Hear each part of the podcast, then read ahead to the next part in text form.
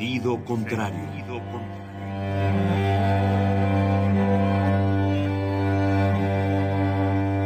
El Museo Universitario del Chopo presenta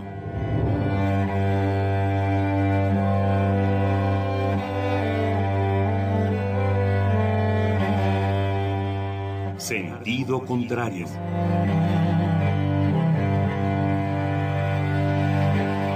Una emisión de Marcelino Perelló. Producida para Radio UNAM, con la participación de Javier Platas.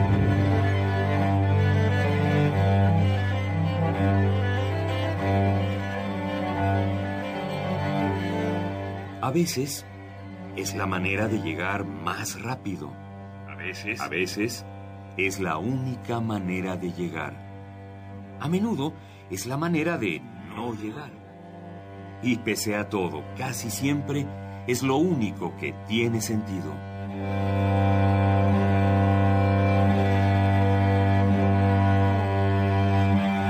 Sentido contrario. Sentido contrario.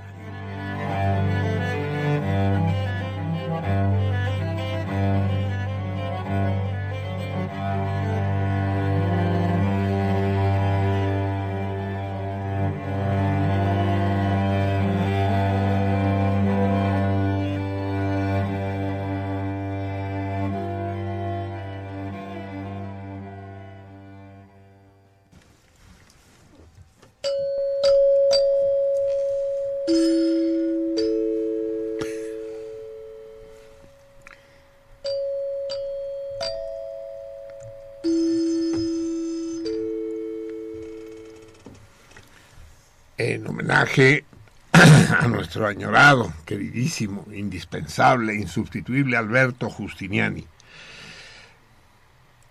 que usaba lo que él llamaba el metaloxilófono y que es el único instrumento que sé tocar. Eso no, eso no sería lo de, eso sería lo de menos. Lo malo es que esta es la, la única melodía que sé tocar en el metaloxilófono. Eso sí, puedo tocarlo de varias maneras, ya sea dito.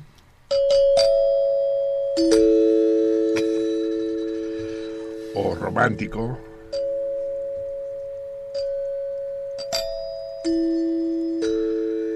No, faltó pausa al final.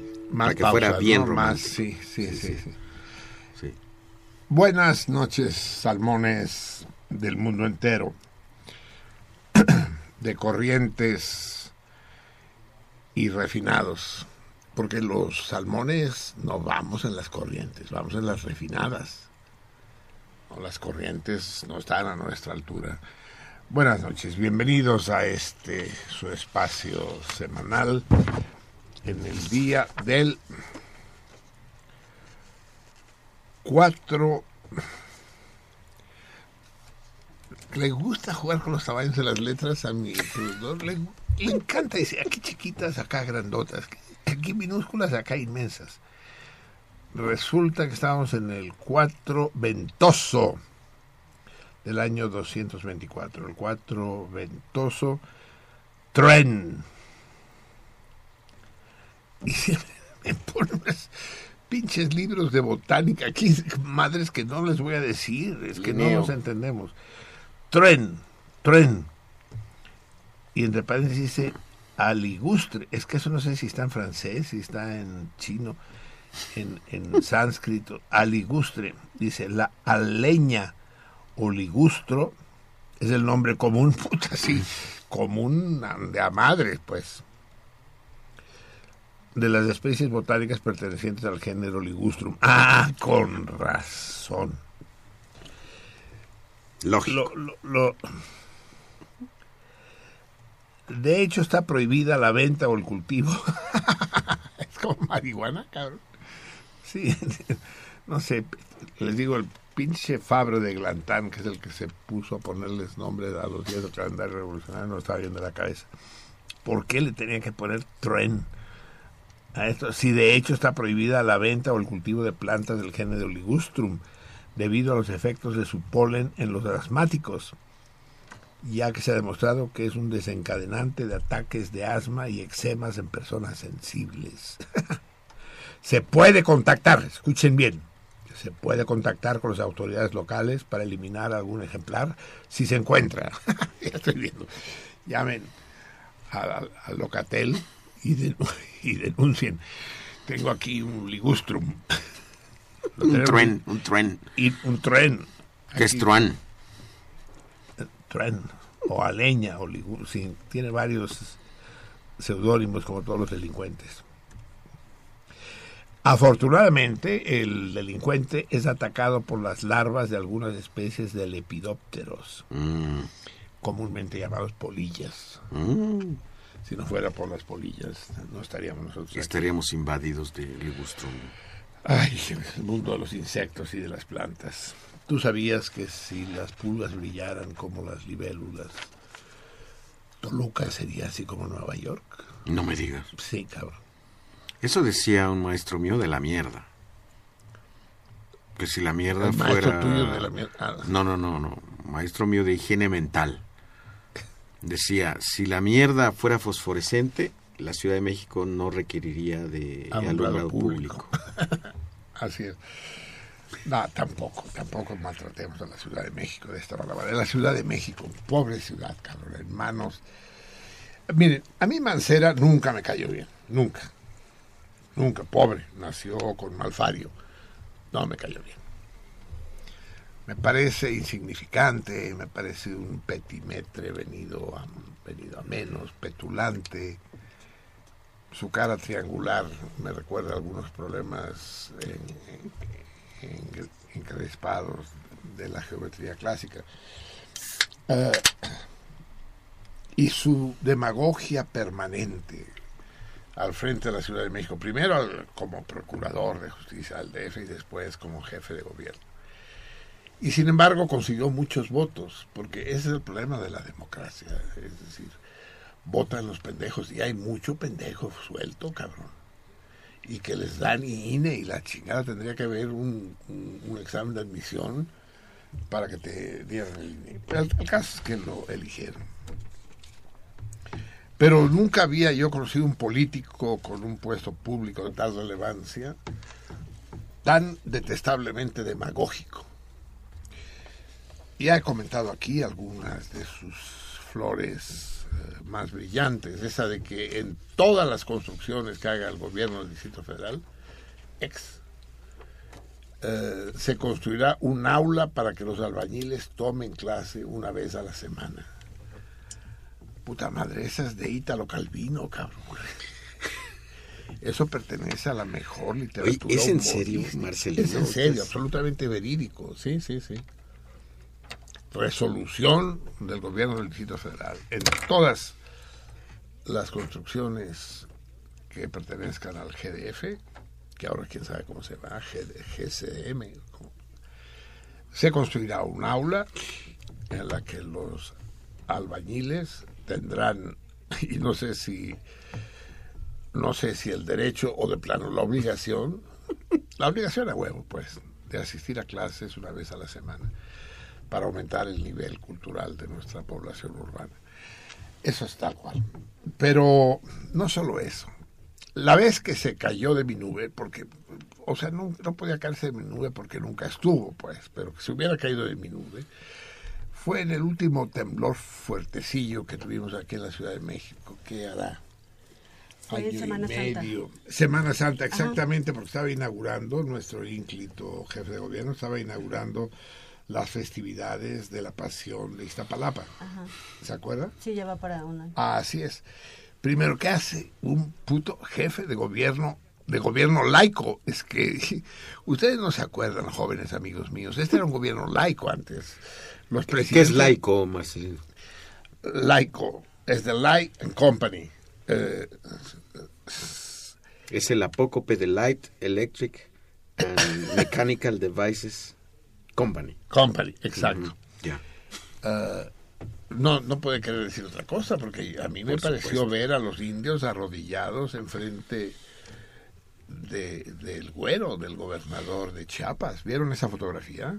¿Tú la viste, Isis? De los indios arrodillados enfrente de la dulce de la primera dama Anaí. Pasó de cabaretera a primera dama, ¿no? Bueno, si lo hizo Evita Perón, no, pues no iba a hacerlo ella.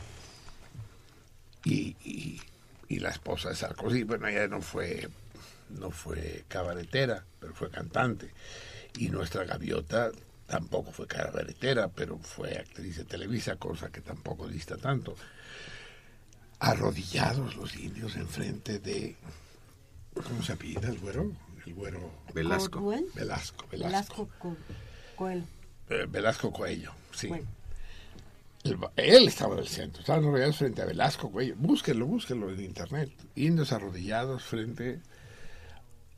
Si pone el Papa lo encontrarán más fácil, pero están arrodillados frente a Velasco Coelho. Pues en su artículo del día de, de hoy puso usted el link y ahí podrán ver. Exactamente. Si además, si no, si, si no tienen eh, suficiente con el programa hablado y su hígado resiste tales agresiones, lean mi artículo de, de hoy, sí, de hoy martes. Y ahí encontrarán la fotografía. Ahí está el link para ver esa fotografía que es absolutamente denigrante, vomitiva, aberrante, en que los indios vestidos de gala y uno que otro tira vestido de traje están arrodillados Enfrente, en el centro de, ese, de ese altar está Velasco Coello, el bueno.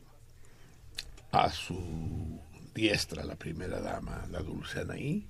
A su siniestra, y dije siniestra, el Papa Bergoglio. Y después dos, dos, no sé si son cardenales o obispos, siempre me hago bolas. Es un cardenal. es.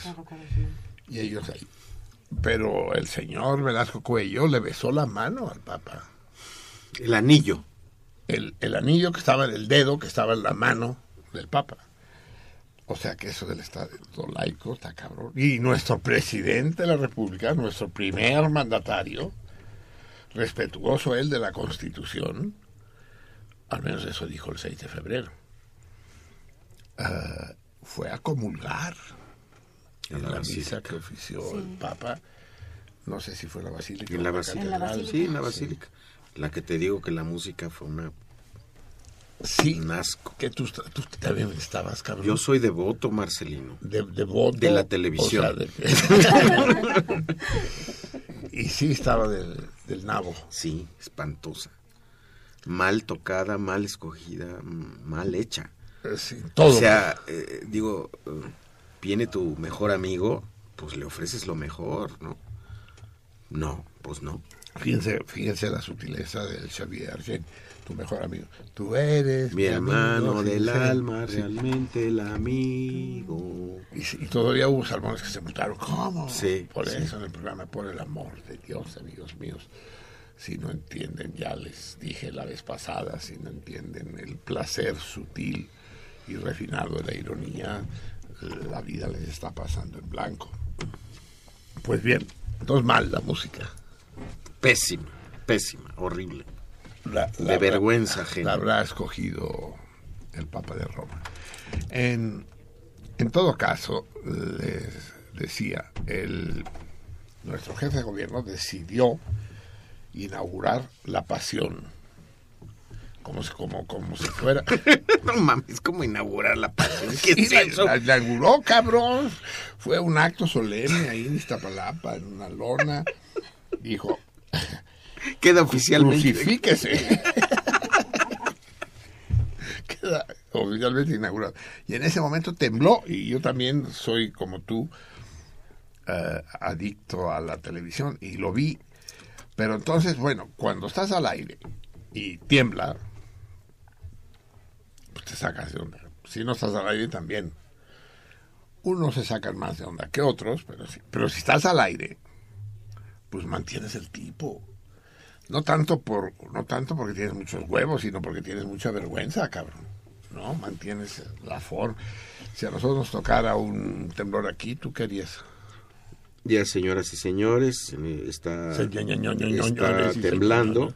Vamos a mantener la calma y vamos a seguir el protocolo eh, marcado por la protección civil. Así es. Para eh, evacuar el edificio. Que tengan buenas noches y háganlo conducente en sus propios hogares. Mientras tanto, yo añadiría, mientras tanto, nosotros permanecemos frente a los micrófonos eh, tanto tiempo como haya señal al aire. Bueno, el protocolo es que todo el mundo tiene que salir. Con todo el micrófono. Con todo el micrófono. Eh, yo, yo, me, yo, me, quedaría al aire, pues, como ha habido casos históricos, ¿eh? sí, sí, claro. no solo en temblores, sino durante bombardeos, guerras y demás. Pero no, estaba presidiendo el, tapón de alberca este que tenemos como jefe de gobierno. Y fue el primero a salir corriendo, cabrón. Se agachó así, como Y a correr. Y detrás de él todos sus pinches funcionarios. Eso frente a las cámaras de televisión en, transmisión nacional. Primero, ¿qué chingados estaba haciendo ahí? Y después, una vez que estaba ahí, no era manera de irse, cabrón. ¡ah! Mantén un poco el tipo. Pero el problema, me dice que está chingue y chingue la producción. Dicen que no puedo seguir hablando, sino que estoy obligado a decirles cuál es el torito de hoy. Y el 3 viene con un pinche chaleco antibalas que da miedo el cabrón, sí. Vamos. Ah, ah, ¿No son sus chichis? ¿No son sus chichis? Yo había dicho que eran. ¿Será, será del ISIS? Hoy tenemos a ISIS con nosotros.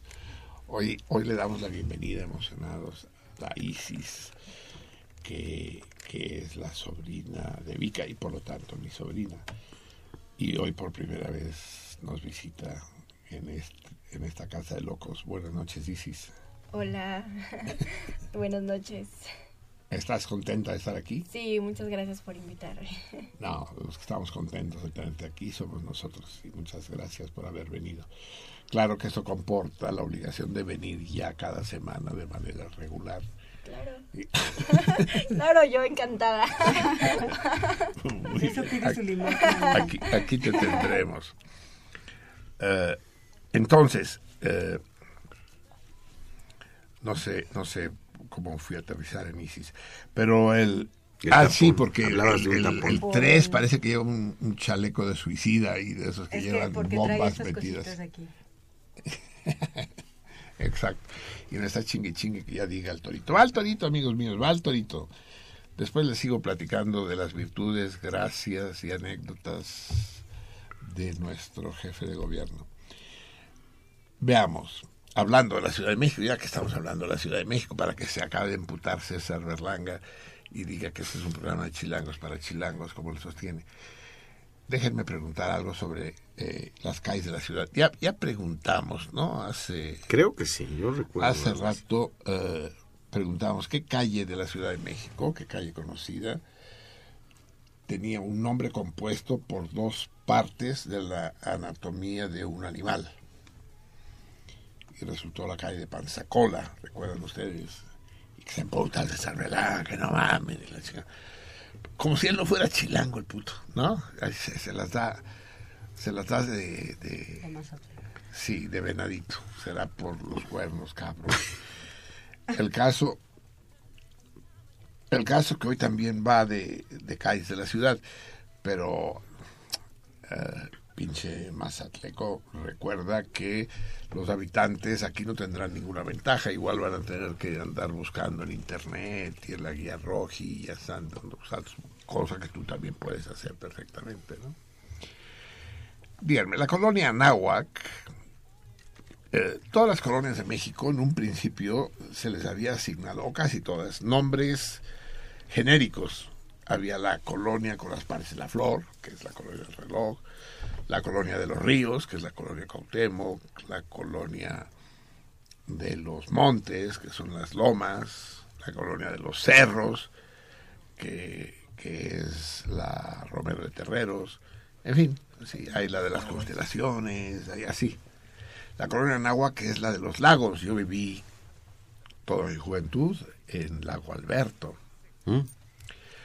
Conozco bien la colonia Nahua, pero no es necesario conocerla es necesario un poco de astucia para que me digan ustedes eh, cuál de esas calles lleva el nombre de un lago inexistente. En otras palabras, uno de los lagos que aparecen en el nomenclator de calles de la colonia Nahuac y tiene sus placas y es una calle que sí existe. Solo existe ahí, no hay ningún lago en el mundo que lleve ese nombre. Supongo que algún día, por coherencia, un insigne gobierno de México le, pon- le pondrá, verá un lago nuevo y le pondrá el nombre. Sírvanse ustedes de Lo hacemos. lo hacemos, lo hacemos. en lugar del lago de la Se- tercera se sección han de hecho- Chapultepec, le ponemos el nombre de Se ese han lago. hecho que- pistas de patinaje con hielo. ¿Tú crees que no se van a así quitar un es, lago? así, no, y, y playas. Y playas. No hemos hecho playas con arena en la Ciudad de México, pues ah, lo hacemos, cabrón. Eh, ¿Qué lago mm, de los que dan nombre a las calles de la colonia Náhuac es inexistente? En la geografía solo existe ahí. Díganmelo al 55 36 89 89 o al 01800 50 52 688. 55 36 89 89 o 01 800 50 52 688. Si el procedimiento clásico y antidiluviano del teléfono les parece de mal gusto, pueden recurrir al Twitter, donde la MIBI estará presta y gustosa de recibir sus gorjeos, en la salmoniza, la guion bajo salmoniza. Recuerden que los comentarios los ponen abiertos en, en la página, pero las respuestas al torito envíenlas como DM, como DM, mensaje directo, para que sea privado. O bien a Facebook, en la salmoniza también, ahí sin necesidad de guion ninguno. La espacio salmoniza, también como mensajes públicos, si son comentarios de cualquier tipo al programa, mentadas de madre, sobre todo elogios a los que daremos obviamente prioridad. Y los, las respuestas al torito, correctas o incorrectas, envíelas por mensaje privado. Por inbox. Inbox, así es. Bien, ya estás satisfecho, pinche tres, qué hueva me das. Y hoy, dice, pues yo no hago más que cumplir con mi deber, dice. Hoy el premio es especialmente jugoso, cabrón. Es una comida o cena para dos personas, nada menos que en el Rebost, la, la cena, el extraordinario, el refinadísimo restaurante del Orfeo Catalá en México, que, de México, que está en la calle Marsella número 45 entre Nápoles y Dinamarca. Todo el mundo sabe, todo el mundo que conoce un mapa sabe que que Marsella está entre Nápoles y Dinamarca, pues sí. Si agarra un mapa y traza una línea de Entre- Nápoles a Dinamarca, pues pasa por Marsella, no hay de otra. Marsella 45, vayan, échense un arroz negro, cabrón. Puta. Échense una Una fideuá. ¿Cómo ve? Sí, sí, sí. Esos postres, esos vinos. Premiazo por decir el nombre de un lago, chale. Así es, así es. Tenemos que negociar con el dueño, el gran Jordi, para que nos haga un descuento a todos los salmones, ¿no? aunque no ganemos el premio. Pero los sí. que, el que salga, ah, el que salga elegido entre los acertantes al torito de hoy, ese va a comer junto con su invitado de manera gratuita, de Okis, a la carta, lo que quiera, lo que pida, excepto los vinos, ahí sí, porque Sí, los vinos eh, les van a dar un buen vino, un excelente vino, pero dentro de márgenes razonables, porque hay vinos de muchos miles de pesos. y No, pero el vino de la casa es extraordinario. espléndido, espléndido. Y el lugar, y No, el sí, espacio, es- ¿verdad, Isis? Ay, sí, tuve la oportunidad de asistir. Ay, muy, muy rico el fideuá. Sí, probaste la Sí, fideuá. Sí. Igual los panecillos, los panes, saben, ay, riquísimo. El pan Sí, tumaca. sí, Pan, sí. ajá, Sí, no, es maravilloso. Pues bien, amigos míos, ya lo saben. ¿Qué, qué lago de ese... Paraíso de- terrenal que es la colonia Anáhuac. ¿Qué? Paraíso terrenal que es la colonia Anáhuac. El paraíso terrenal que es la colonia Náhuatl. Sí, yo no sé de dónde chingados. Bueno, después lo discutiremos con más cuidado. El, el, el responsable de la nomenclatura de, de, la colonia en algún momento dado se sacó de la manga ese nombre, ¿no? Ya discutiremos cuáles son las hipótesis. Pero eso me lo comunicó personalmente la directora general eh, de, de señalización y vialidades de la colonia, de la delegación Miguel Hidalgo, hace años me dijo, me, me dijo, ¿sabes que hay un lago en tu colonia que no existe? Y me lo dijo. Y yo, amable como soy, se los comunico a ustedes. Queda cubierto, pues, el requisito de presentar el torito y en este momento, amigos míos, sin más dilación, le damos paso a Maciosare para que nos salude como cada martes al inicio del miércoles.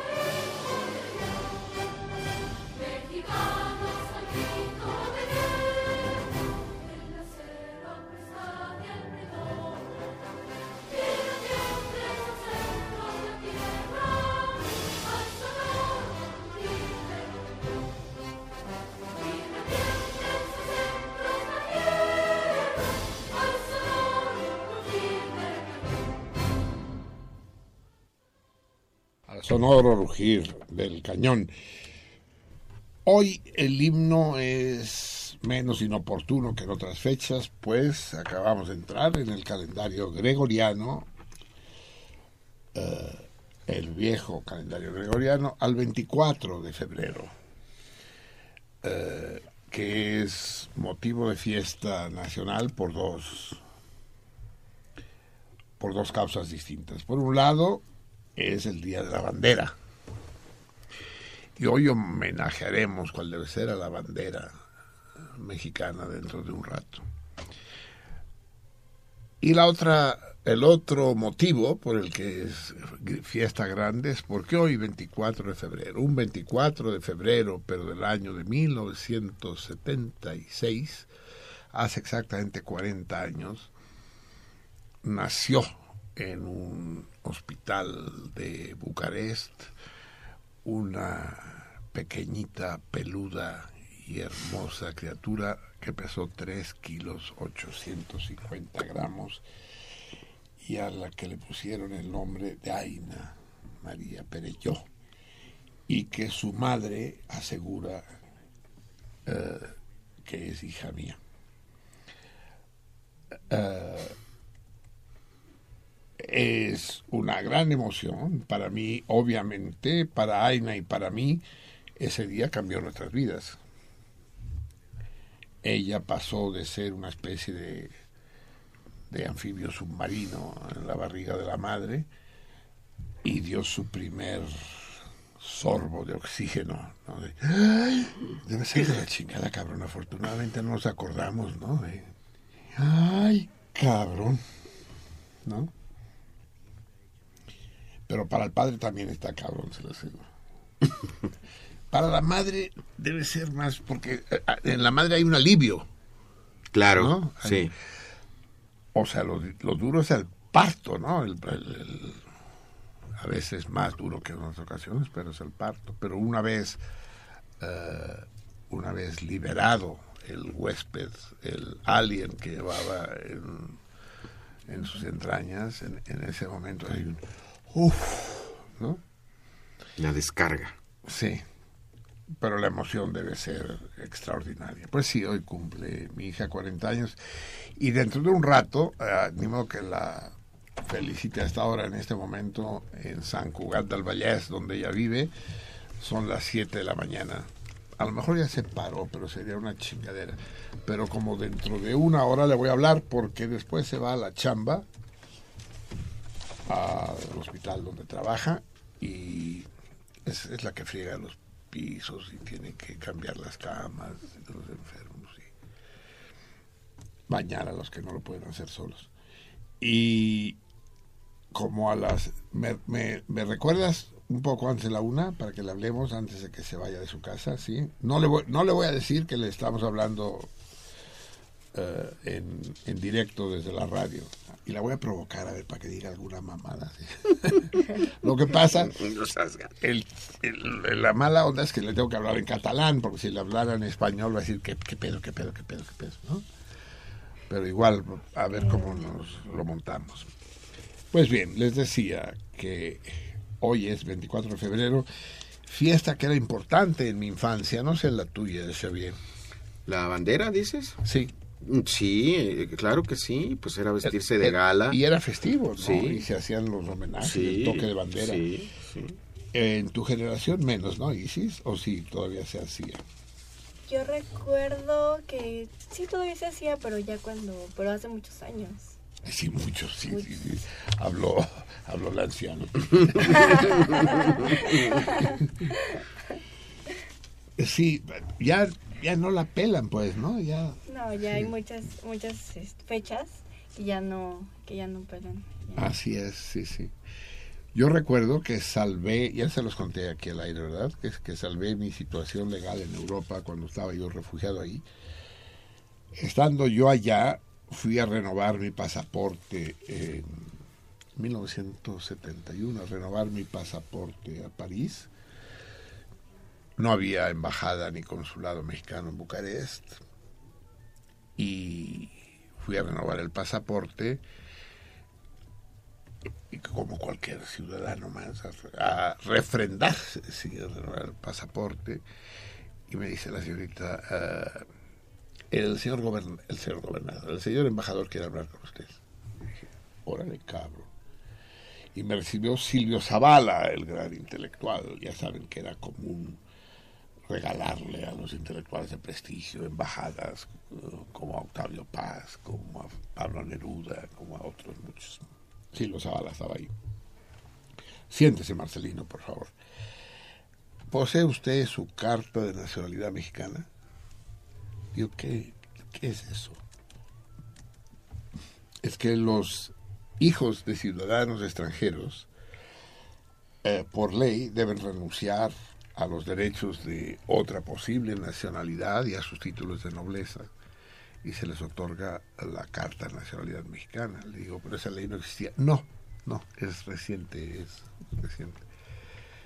Digo, pero además ¿Cómo sabe usted que yo soy hijo de extranjeros? Porque pues, no, no es requisito presentar mi acta de nacimiento.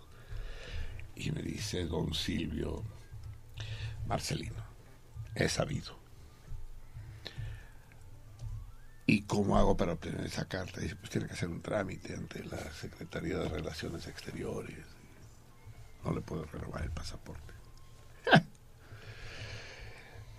Entonces, eh, yo había estado de paseo eh, por Bélgica, había estado en la ciudad de Amberes y había querido ir a renovar el pasaporte, ya se estaba venciendo. Ahí cuando fui a París ya se había vencido.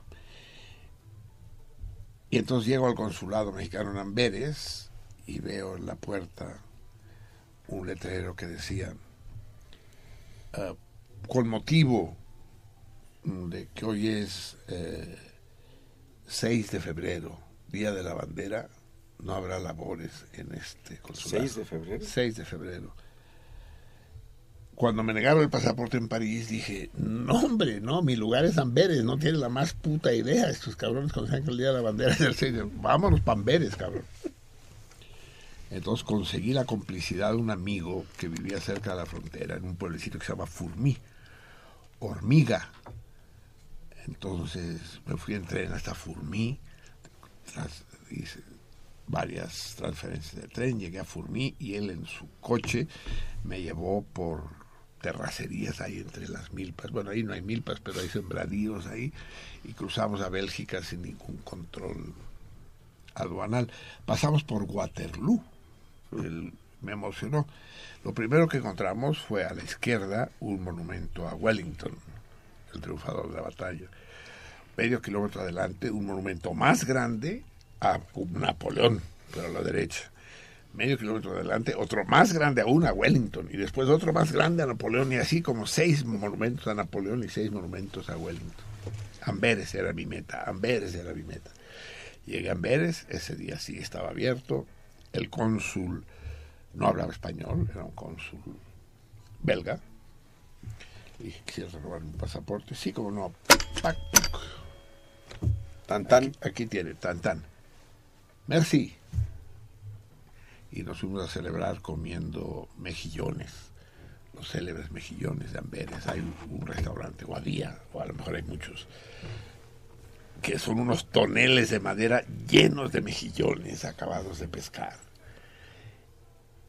Y te pagas como buffet, pagas y comes todos los mejillones que quieras. Solo puedes comer mejillones y tomar vino blanco o cerveza. Y papas, ¿no? ¿O no? Sí, y papas, exacto. Sí, sí, las famosas papas belgas.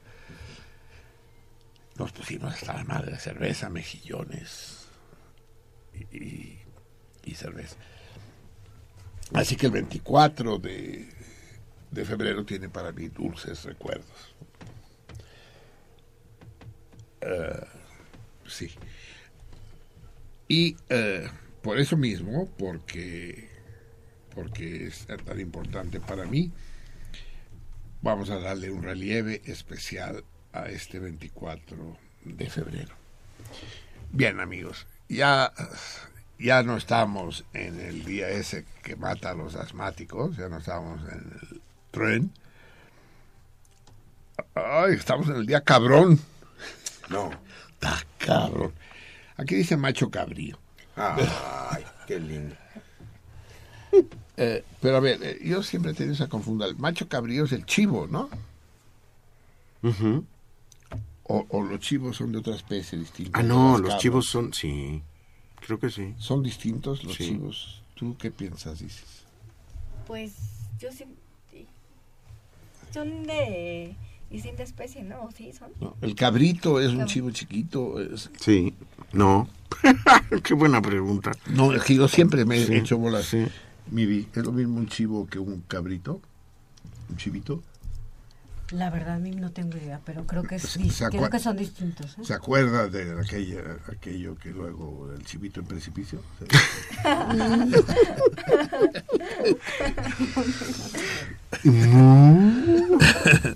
sí, pues hoy estamos en el día Book, macho cabrillo, cabrón. Es el 5 ventoso. Acuerden, recuerden que los días múltiplos de 5, que no son múltiplos de 2, o sea, no son múltiplos de 10, tienen nombre de animales. El macho cabrío nació en la comunidad rural griega de Arcadia, ahí nació el macho cabrío, como símbolo de la fertilidad, ya que sus habitantes eran demasiado pobres para poseer toros. Con el tiempo derivó en el dios Pan, sí, que era mitad hombre y tal que tocaba la flauta de pan, ¿no? Esa flauta de distintas longitudes, ¿no? Que es el instrumento nacional de Rumanía. Y en la cultura cristiana se asoció a Satanás, claro, porque tiene, es un chivo, tiene cuernos, ¿no? Eh, cuando se le involucraba en ritos satánicos y con aquelarres palabra esta última que proviene de aker, macho cabrío en euskera. Ah, aquelarre viene de, precisamente de cabrón. Mm. Pues bien, amigos míos, sin darle más vueltas en este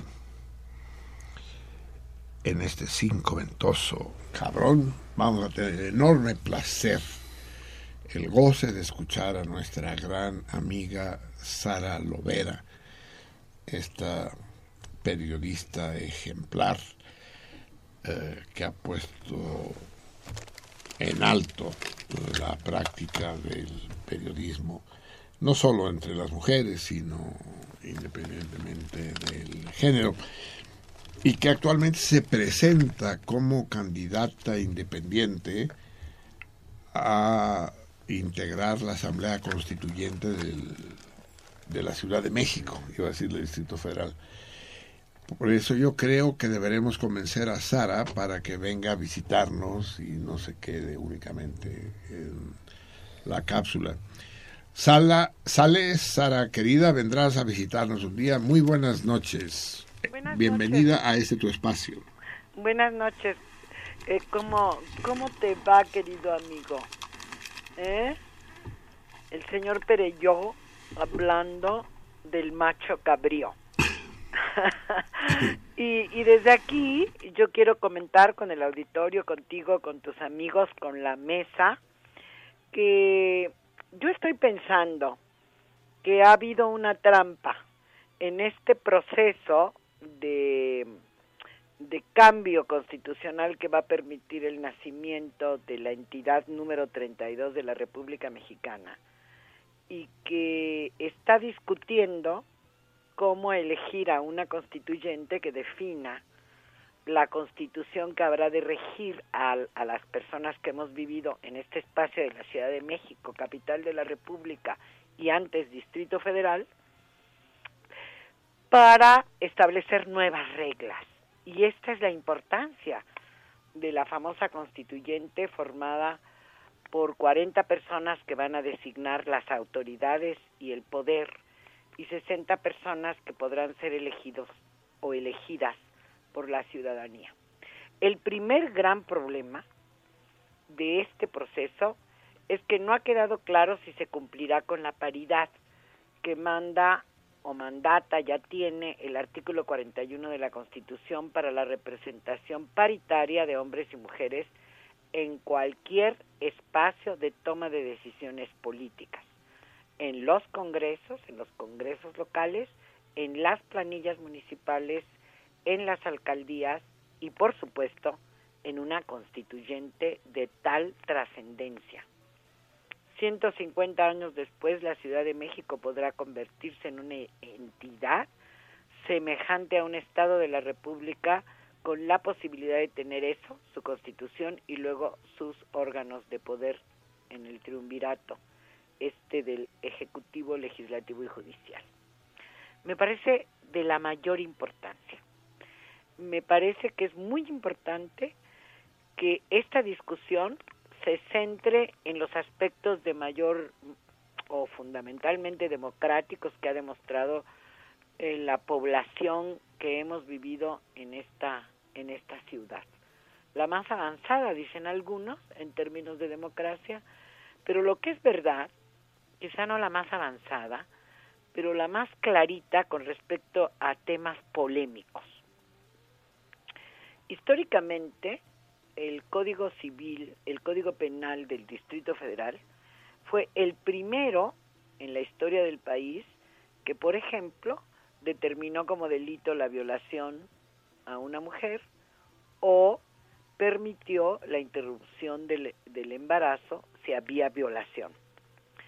Eh, en esta ciudad se discutió por primera vez la posibilidad de interrumpir un embarazo por ley y no fueron las feministas de los años 70, sino las mujeres que venían del cardenismo en los años 30 y que introdujeron la discusión a la Cámara de Diputados.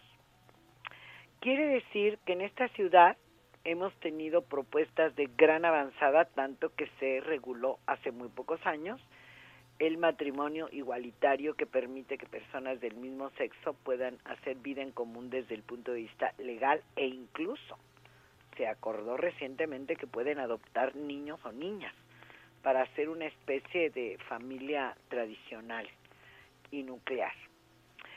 Eh, esto que estoy diciendo al auditorio que nos escucha a estas horas de la noche eh, es muy importante porque el intento que ya ha sido criticado por algunos personajes de establecer esta entidad número 32 con algunas limitaciones respecto de la Constitución, podría poner en peligro algunas de estas cosas que, por cierto, están legisladas para la Ciudad de México, ya sea desde el Congreso General o desde la Asamblea de Representantes. Por eso es que está actuando un grupo de mujeres que han llamado el Foro Ciudadano por una constitución no solamente democrática y popular, sino feminista. Y ahí hay una ilusión de un grupo de mujeres pensando que se podría influir para que el preámbulo de la nueva constitución reconozca este nivel de avanzada de las mujeres. Pero no solo eso y ahí Marcelino tiene preocupaciones específicas sobre mi feminismo y dice, independientemente del género, no, no. El género es una definición con la que se nace muy parecida al sexo. Es independientemente de mi postura feminista, si yo puedo hablar de la democracia o no en la Ciudad de México y participar en la construcción de esta constitución. Hay otro obstáculo, además del mecanismo de elección, que la autoridad de la Ciudad de México por ahora, el señor Mancera, ha designado de dedo a 28 personajes para que hagan el primer esquema de la Constitución. En todo ese grupo de 28 personas, identificadas feministas dos, el resto de las personas defensoras de los derechos humanos, grandes académicos, personajes como Cuauhtémoc Cárdenas, que fue el que encabezó la democratización de un periodo importante en este país en el 88 y que también encabezó el plebiscito que permitió las primeras elecciones en el Distrito Federal. ¿Qué podemos esperar del esquema de constitución? Pues que se respeten los derechos ganados, dicen estas mujeres del Foro Popular, como yo les llamo las mujeres de abajo, que no están este, en este círculo de sabios que van a poner algunas de las principales reglas para la nueva convivencia en la Ciudad de México. Creo que tenemos que pensar si este constituyente podría realmente dar pasos adelante para una entidad 32. No lo creo, pero es posible que sea muy sana esta discusión y la posibilidad de ser elegidos 50% hombres y 50% mujeres casi ganado en ese equipo de 28 que designó el jefe de gobierno. La Ciudad de México, sí, hay que decirlo, por último, es una ciudad que ha mostrado, perdón, en esta ciudad la población ha mostrado históricamente la defensa de las mejores causas.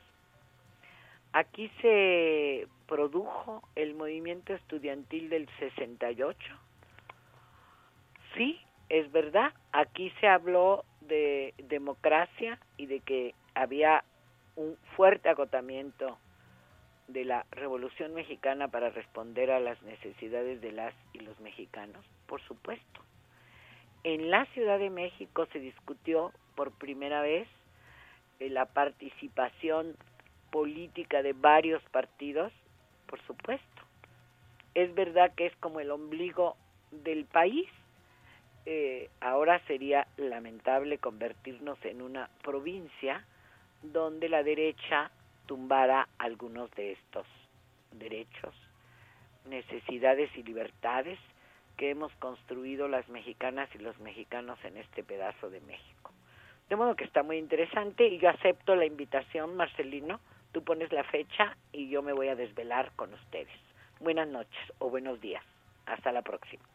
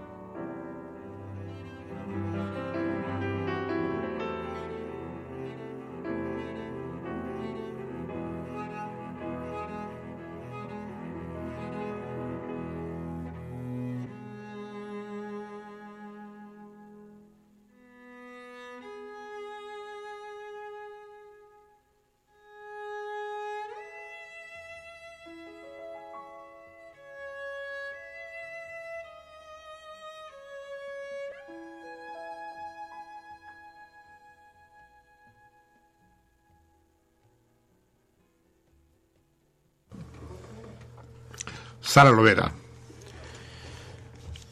esta especie de amazona, de mujer de armas, tomar,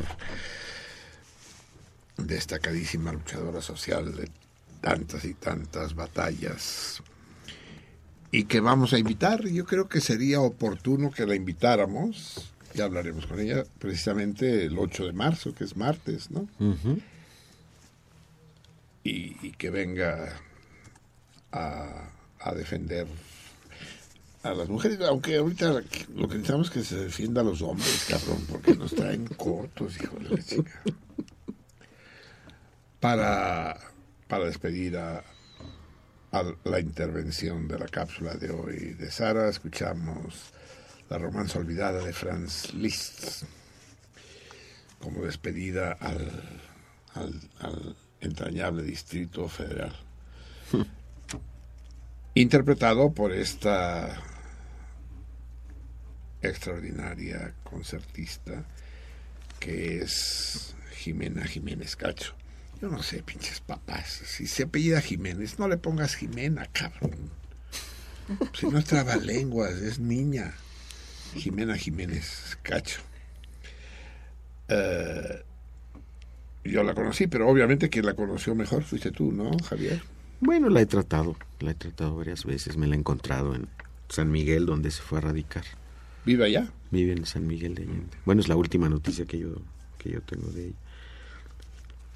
Y bueno, no sé si quieres que cuente esto que te estaba yo contando. Ah, sí, sí, sí. A ver, el desenlace, sí. Sí, bueno, el, el, desenlace es que, bueno, Jimena fue a tocar, eh, ha, tocado en muchos lugares y cuando fue a Francia, alguien la abordó y le dijo, bueno, si usted es mexicana, ¿por qué no? En, Bordeaux, en Francia, Bordeaux. No, no sé si Bordeaux, pero sí. alguien, alguien, la abordó, dice.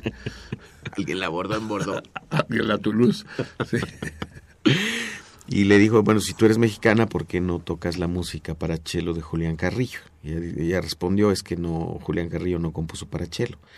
Y le sacaron tres partituras de tres cuasi sonatas, así les puso Carrillo, para violonchelo en cuartos de tono. a ver, explícanos un poco qué es eso de cuartos de tono. O sea, tienes que tocar en do y un cuarto. Exacto. Mira, a ver si me puedo explicar.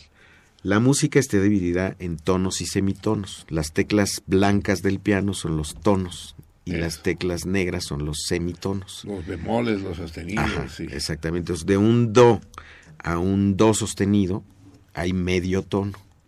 Eso.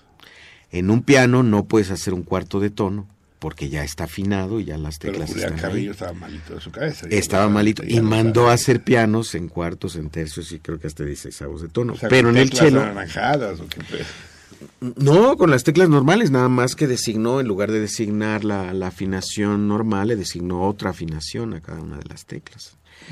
Eh, pero en el chelo sí se puede, es decir, en el chelo puedes mover el dedo un poco más o un poco menos y entonces logras el, cuarto de tono. ¿no? Entonces le dicen a, Jimena esto, pues, pues, aquí están estas partituras de... Y por eso las llamó semisonatas. Porque no, cuasi sonatas. No, no, les llamo cuasi sonatas porque una sonata es una forma estricta que tiene cuatro movimientos el primer movimiento está en forma sonata, el segundo en tema con variaciones, el tercero es un scherzo y el cuarto es un rondó. Entonces no lo hizo así Carrillo, sino que hizo, tal vez, eh, no recuerdo ahorita la estructura de esas cuasi sonatas, pero no eran exactamente sonatas, por eso les puso cuasi sonatas. Y el resultado fue un disco eh, que produjo por ahí del 2004, me parece, en donde se graba la obra completa para cello de Julián Carrillo. Y eso es. Y, o sea que no estoy intentando decirle a este güey que nos deje la puerta abierta, se me queda viendo. Que este la puerta abierta. Sí, porque nos estamos asando aquí adentro, cabrón. sí, sí. Esto no es un estudio, es un horno de y no podemos poner el pinche ventilador este de mierda porque es más ruidosa que una locomotora de vapor. Pero entonces, eso quiere decir es, un verdadero desafío, pues, para un chelista. Pues para cualquier músico, sí. Y para el auditorio también, es decir, es un mundo sonoro completamente distinto, que todavía no tiene, no sienta reales, pues. ¿Y cómo es posible que siendo una chelista de primer nivel, Jimena, no conociera esas obras de Porque no se conocían porque Julián Carrillo... O sea, las conocían solo los franceses. Así es, porque Julián Carrillo no, aquí la idea esta que, que, estoy tratando de explicar no, no la entendió nadie y pensaron que estaba loco, porque él decía es que este es un nuevo sistema, es un nuevo lenguaje, entre cada nota hay más notas que se pueden escuchar y se puede hacer música con ellas, eh, eh, trayendo un nuevo universo sonoro. ¿No? Entonces aquí lo tildaron de loco y entonces se fue a otros lugares y en Francia encontró quien eh, entendiera, le hiciera caso y construyera instrumentos con esta, con esta idea, porque existen pianos y arpas en cuartos, en tercios, en cuartos, en octavos, en disavos y creo que hasta en 64 avos de, de tono. Aquí tuvo un discípulo, Julián Carrillo, eh, el maestro David Espejo, que trató de mantener eh, viva su, su, legado y creo que no lo logró porque yo no conozco a nadie más que, que siga este, este asunto de la que ver microtonalidad. Con el 13? Eh, así, así le puso Carrillo a esto, a, este sistema. En realidad no es que sea un... porque las notas son 12, ¿no? Eh, las notas del sistema normal, del sistema temperado tradicional, son 12 notas. Eh, una octava está dividida en 12, en 12 semitonos. ¿sí? Pero entonces eh, Julián Carrillo pensó que la octava podía dividirse en más de 12 notas. En lugar de hacer semitonos, pueden ser tercios de tono, cuartos de tono, octavos de tono. Pero para esto se requiere de, pues, de cambiar completamente de, el instrumento. sí, del instrumento y el sistema también para escribir, porque Carrillo tuvo que, que inventar una manera de escribir la música. Otro tipo de pentagrama. Sí, pues. sí, en realidad es una sola línea que tiene un número arriba y un número abajo. El número de arriba marca el, el ritmo y el número de abajo marca la afinación.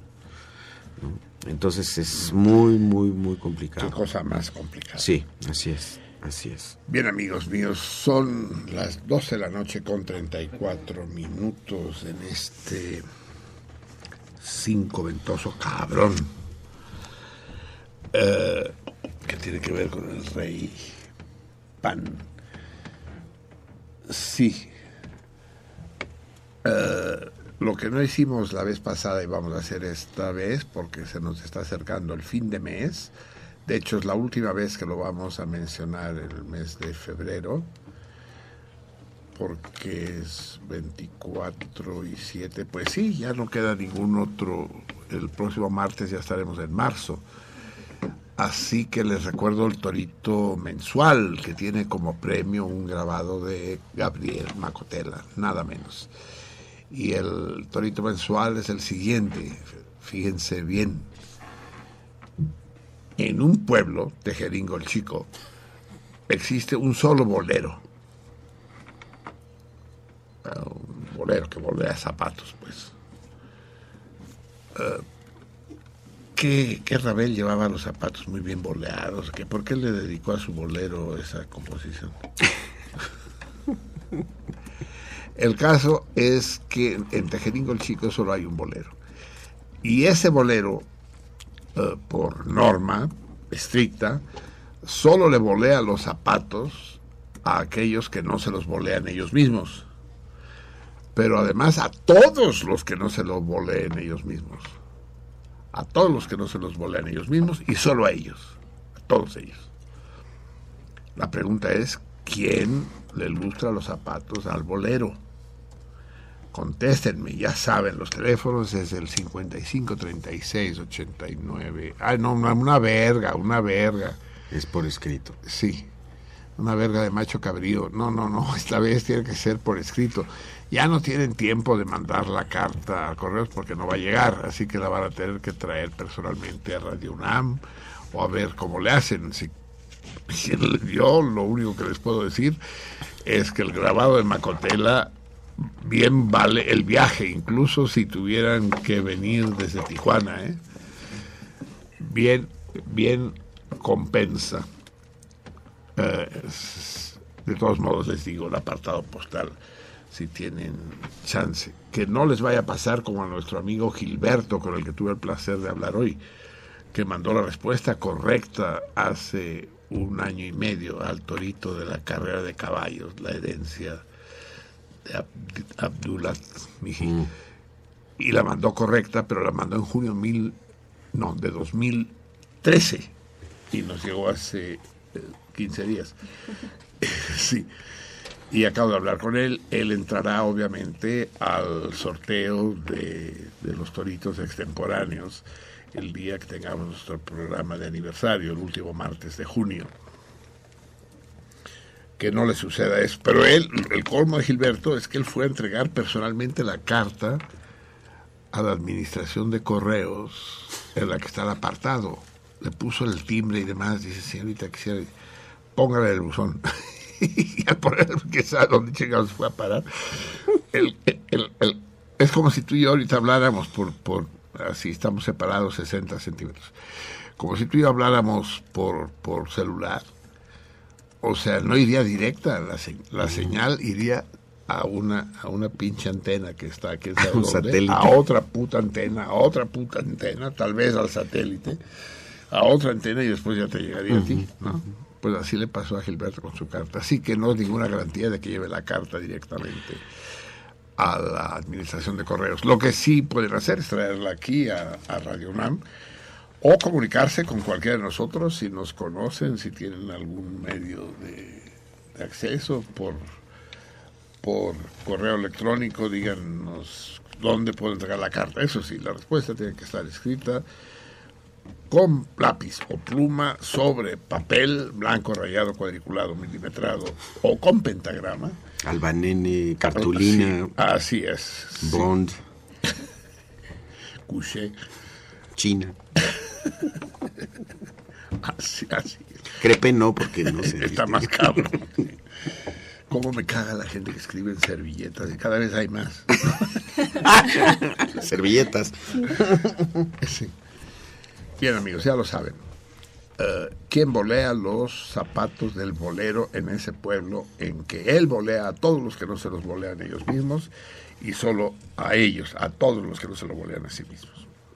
Apartado postal 21111 de México, Distrito Federal. CP 04020. Nombre Marcelino Perello, sobre todo. No le pongan sentido contrario porque se la hicieron de pedo a Vícaro. Marcelo Perello, vamos a regresar la correspondencia porque... Eh, digo, al revés, al revés. Si pone sentido contrario, vamos a regresar la correspondencia, porque esto no es un buzón comercial, no es un apartado comercial, es un apartado.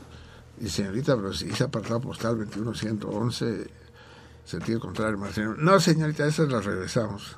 Está el nombre del señor Marcelino Perello. Entonces, sí. Así que póngale Marcelino Perello. Si, si le ponen acento a Perello, ya les hicieron bolas. Pero también hubo alguien que puso SC. ¿SC? O sea, sentido contrario, pero abreviado. SC. ¿Y qué pasó con eso? Pues tampoco sabían de. Ya también le iban a regresar. sí, pues no sabemos qué es eso. Por lo menos las abren y ven que si el torito no tiene la respuesta correcta, lo regresan. Ay, Dios mío. estamos sobre eso, ¿eh? Estamos sobre sobre el problema de los correos en México, sobre uno de los problemas más en México. Todavía no he acabado con Mancera, ¿eh? espérenme tantito, pero antes déjenme darle la voz a ustedes. ¿Qué, qué tenemos a través del teléfono, Xavier? Lupe, paso lista de presentes. Saludos para todos mis salmones y por orden de aparición para Juan Manuel, Marcelino, Javier, Vica, Omar y para César Berlanga por si llama. Que tengamos buen programa, dice la gran Lupe. La querida Lupe, intenté llamarte Lupe antes del programa y para variar no hubo manera. Entra esa grabadora gringa que te tiene secuestrada. Everardo López, quisiera destacar el trabajo de la entrenadora México-alemana Jubip Brum, porque desde que tomó las riendas del equipo Stuttgart de la Bundesliga, ah, pero ya lo leímos, tiene, pues la volvió a hablar, tiene cinco victorias y tres empates sin derrotas. Con el técnico anterior solo había logrado en unidades en 14 juegos. ¿Qué opina al respecto? El fútbol alemán. Es, lo mismo, porque de nuevo no nos dice de qué deporte está hablando. Es exactamente lo mismo. El fútbol, dice ahí, fútbol alemán. Ah, le añadieron fútbol alemán. Fútbol alemán femenino. ¿Verdad? Ah, no dice eso. Quisiera destacar el trabajo de la entrenadora México-alemana, Judith Brum,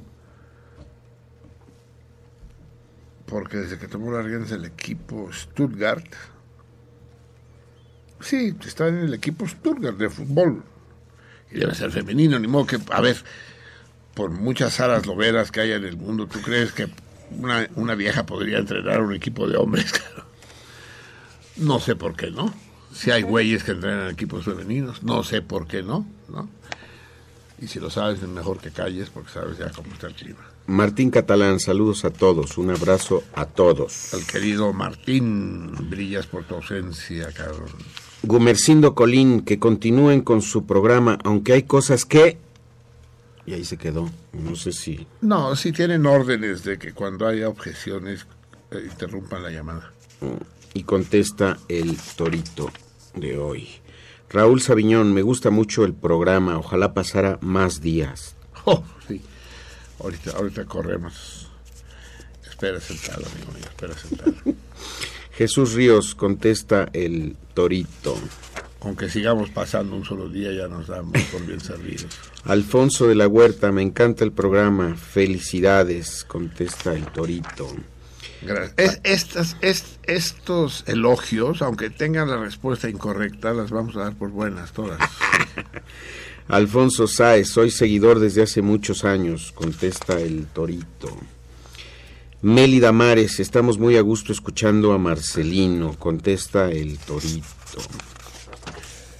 Puta, un chingo de respuestas, ¿no? No sé, no sé si son buenas o malas, pero un chingo de respuestas. Luis Alberto Flores Muñoz, contesta el Torito. Martín Catalán, Vuelve a llamar y contesta el torito. Raúl Sabiñón cambia su respuesta del torito. Ah, recuerda, queda, queda como buena la última, ¿no?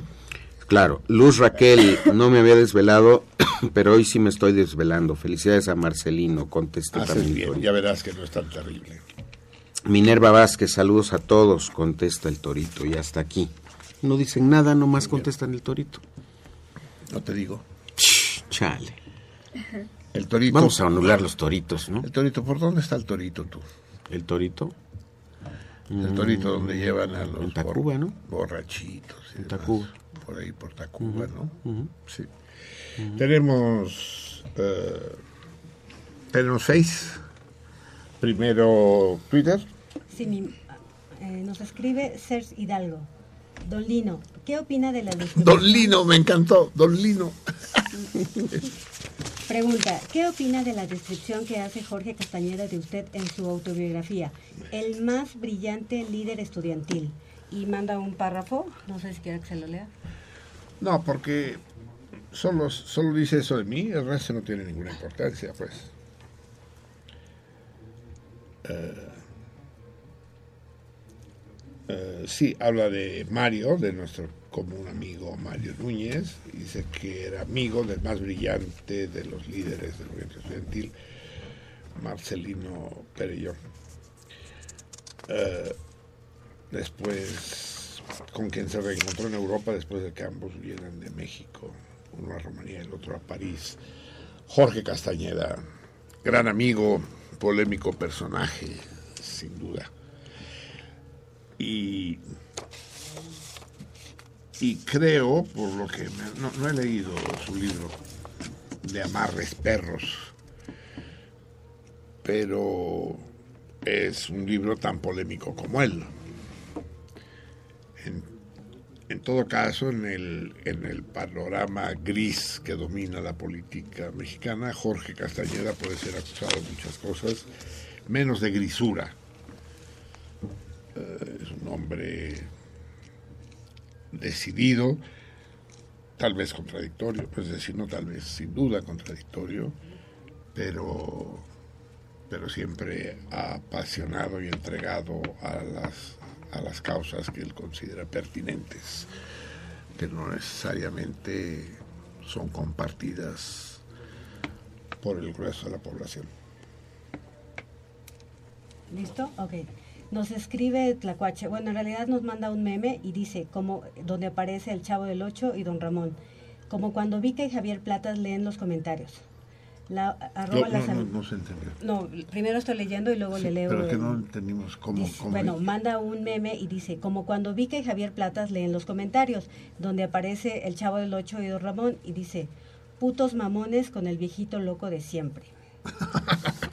Siempre tan fino y tlacuache, dice- ¿no? Es una, es una persona exquisita. Sutil. Y luego abajo dice, no, chavito, aquí dice, y bueno, dos puntos, le manda saludos menos al viejo.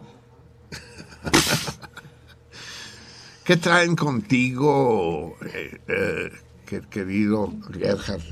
¿Qué pedo? Ok, también nos escribe eh, Dave y nos dice, El querido Davey, nuestro rockero estrella. como ya es tradición, escuchándolos en el coche con Cindy. La, la dulce, la querida Cindy, Cindy Davis, Davis Cindy. Hace tiempo que no vienen al programa, creo que ya va siendo hora que los invitemos. Lo único que me, me sabe mal es que vamos a tener que escuchar rock, ese pinche día. porque No son rock- enfermos de rock, sí. Ok. Ah, Alma Rosa Morales pide una disculpa sincera por mi tuit de la semana pasada. Buenas noches amigos y amigas salmones. Pues sí, es que realmente te pasaste durísima, Alma Rosa. Es que tu tweet de la semana pasada, en fin, nos quedamos todos muy Sí, sacados. atónitos. ¿Qué decía eso? Anonadados. ¿Quiere que se lo lea? Sí, no sé, pero... Dice, Salmonaca su puta madre. Sas. ¿Quién dijo qué? Por eso no me meto al Face. Chale.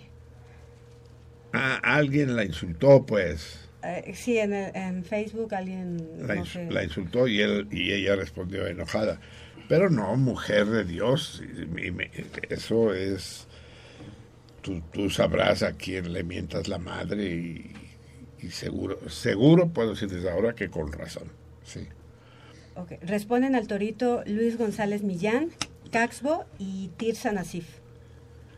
Muy bien, no tenemos más comunicados. No más por el momento. gorjeos. No. Y aquí dice Walter Arias en Facebook.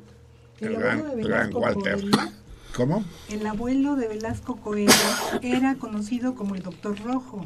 El doctor Manuel Velasco Suárez, entre sus recono- reconocimientos, tuvo la Orden Estrella Roja de Yugoslavia, pero toda la familia siempre ha sido la casta divina chiapaneca. Y si Marcelino se indignó con la foto de los indios arrodillados, que vea esta cuando fue investido como, como gobernador. Y Ah, es en la que anda con los cuernos en la cabeza, ¿o no? Creo que sí, ¿no? No alcancé a verla bien. Sí, sí, ya la había visto, que lo, lo van llevando en andas indios. Es que es, es, es increíble, ¿no? Sí. Y además me siento humillado porque yo también estoy condero- condecorado con la estrella roja De la República Socialista de Yugoslavia. Y, y- y al abuelo, bueno, es- bueno, el abuelo no tiene la culpa de lo que hagan los nietos, pero este es un impresentable, este es- es- habla del nivel de la política mexicana, es nivel de, de, de drenaje profundo, cabrón, sí, qué barbaridad. Chucho Acevedo dice, qué bonita risa tiene Isis. Bienvenida. Ay, muchas gracias. Te, eh, te cuento un chiste al revés, Isis. Sí, claro. Bueno, ríete. Pr- Primero te ríes, es al, Al es al revés. revés Ah. el chiste. Manera de, de regalarles un poco de la risa cristalina de Isis, sí. Enrique Martínez dice, buenas noches a todos los integrantes de Sentido Contrario. Hace años hubo una exposición en el Museo Exteresa acerca de Julián Carrillo. Uno podía tocar los instrumentos y sonaban diferente como si estuvieran desafinados. Eh, Eh, no, sé a por ver, qué perdón. confundo siempre a Julián Carrillo con Álvaro Carrillo. Saludos. No, Sí. no es que estén desafinados, es otro sistema. Otra Es- afinación, digamos. Es otra afinación, es otra manera, señor. Entonces, obviamente no corresponde a lo que uno, uno conoce. Es como si uno viera nada más blanco y negro y de repente le presentaran el gris. y de repente le presentaran el azul y luego el verde. Es decir, eh, eso es lo que pasa con, con, la música. con los instrumentos de la música tradicional oriental, por ejemplo, ¿no? Ajá, exactamente. en la India conocían este sistema que ahora conocemos como microtonalidad. Ahora, por ejemplo, aquí Andrés me dice, ¿qué necedad la de plata sobre la música de Julián Carrillo? Esa música es espantosa. Andrés, yo no he calificado a la música, yo nada más informo de lo que ocurre. Eso es todo. Si te gusta o no te gusta, es tu bronca, ¿no? Si me gusta a mí o no, igual cada quien que oiga rock o sonido 13 o Frank Zappa, lo que quiera. Este es un grave error que se opone a la sabiduría, amigos, y que debemos combatirlo con dientes y uñas. Creer que uno está en lo cierto, que lo que le gusta a uno es lo bueno y que lo que le molesta a uno es lo malo. Pues no, hay que eh, encuadrarse en lo que dice eh, el Chevier Dice, me disgusta. Dentro de un momento escucharemos al gran compositor eh, italiano Berio. Eh, Luciano. Luciano Berio, compositor de música concreta, en el homenaje que vamos a hacerle a Humberto Eco, que falleció la semana pasada. Obviamente la música concreta, la música contemporánea, eh, no gusta a todo el mundo, pero tan estúpido es decir que es fea, como estúpido es decir que al quien no le gusta es imbécil. Ni, ni, tanto que queme al santo, ni tanto que no lo alumbre. Mire, ayer que jugamos a refranes, ese no lo dijimos. Exacto. Ah, ese es bueno, ni tanto que queme al santo, ni tanto que no lo alumbre. Sí, qué hermoso. Un mensajito más. Vas, sobres. Israel Aro dice, Marcelino, Eres la pura chingonería. Saludos desde Valle de Chalco. Que contesta Torito, ¿verdad? Quiere llevarse la comida en el océano, ¿verdad? Ya lo estoy viendo venir. Amigos míos, van a dar las 8 de la mañana en la ciudad condal y en San Cugat del Vallés, que era un pequeño pueblecito cuando estaba yo ahí pero se puso de moda, le pasó como a San Miguel de Allende o, a San Cristóbal de las Casas o a Tepoztlán, se llenó de mm. gente nice. Y, y parte de esa gente nice son los míos. Mi hija, su esposo y mis adorables adorables, no dije adorados, porque sería ridículo que yo abuelo los adorara, yo no los adoro, pero reconozco que son adorables. María y María y Adrián. Eh, tengo que felicitar a Aina. Ya tiene desde hace eh, ocho horas 40 años. ya envejeció. Oh, ahí le viene la menopausia. Ahí le viene la menopausia. Me dijo, cuando era, cuando era escuincla, siempre, bueno, siempre no, pero a menudo lo digo, ¿ya te vino la regla, hija? No, papá, no me ha venido la regla. 11 años, 12 años, ¿ya te vino la regla, papá? No, papá, no he tenido la regla. Todavía no Y un día me escribe y dice, ya, para que estés tranquilo, ya me vino, ya estoy sangrando y es una mierda. Quiero que llegue la menopausia ya. sí, ha de ser una chinga, ¿no, Miri? Cosa. ¿En dónde que Adriana me estaba preguntando. Tener la regla. Pues no, en realidad no. A mí, para mí nunca ha sido ningún problema. No se siente mal. No, no, rara vez. Siempre se acuerda de tener a mano sus, sus, íntimas. Exacto, pero no, nunca ha sido ningún problema para mí. Para, para la, la laver, sí, te sientes mal. Bastante a veces. ¿Sí? Sí, yo imagino que, yo lo imagino mejor que otros, yo por motivos que no les conciernen. Eh, bien, amigos míos, vamos a ponerle las mañanitas. A ver, venga, vamos a hablarle a Laina. ¿Qué, qué, le, ¿Qué le ponemos? ¿Las mañanitas tradicionales o buscamos otras? Sí. en, tu día, a levántate. Pero a levántate. Esa sale la canción. Sí, a ver, es la número 4. Entonces me comunican, ¿tienen el teléfono ya? A ver, vengan, acérquense. ¿Dónde está mi cartera que traigo el, el celular en ella? Y en el celular está el teléfono. Vamos a llamarle primero a su casa, debe estar en su casa. Y si ya no la encontramos, si ya salió, entonces a su propio celular, que estos güeyes le dicen móvil. No ¿Quién le dicen móvil? Los putos gachupas. ¿Casi? ¿Ah, Ahí está, el que dice casa. Toma, llévatelo. Y a ver, lo que pasa es que ¿cuántos audífonos tenemos? ¿Quiénes podrán escuchar la conversación? Ah, aquel lado no tiene audífonos, ¿verdad? No. Usted sí tiene, ¿verdad, Miri? Sí. Toma. Preparen el disco, el, que el disco esté preparado antes de, de marcar. En cuanto descuelgue, da la música. Cuando yo haga signo, porque a lo mejor no descuelga ella.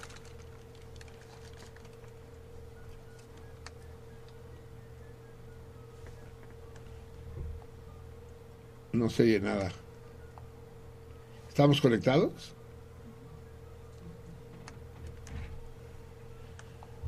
¿No entra?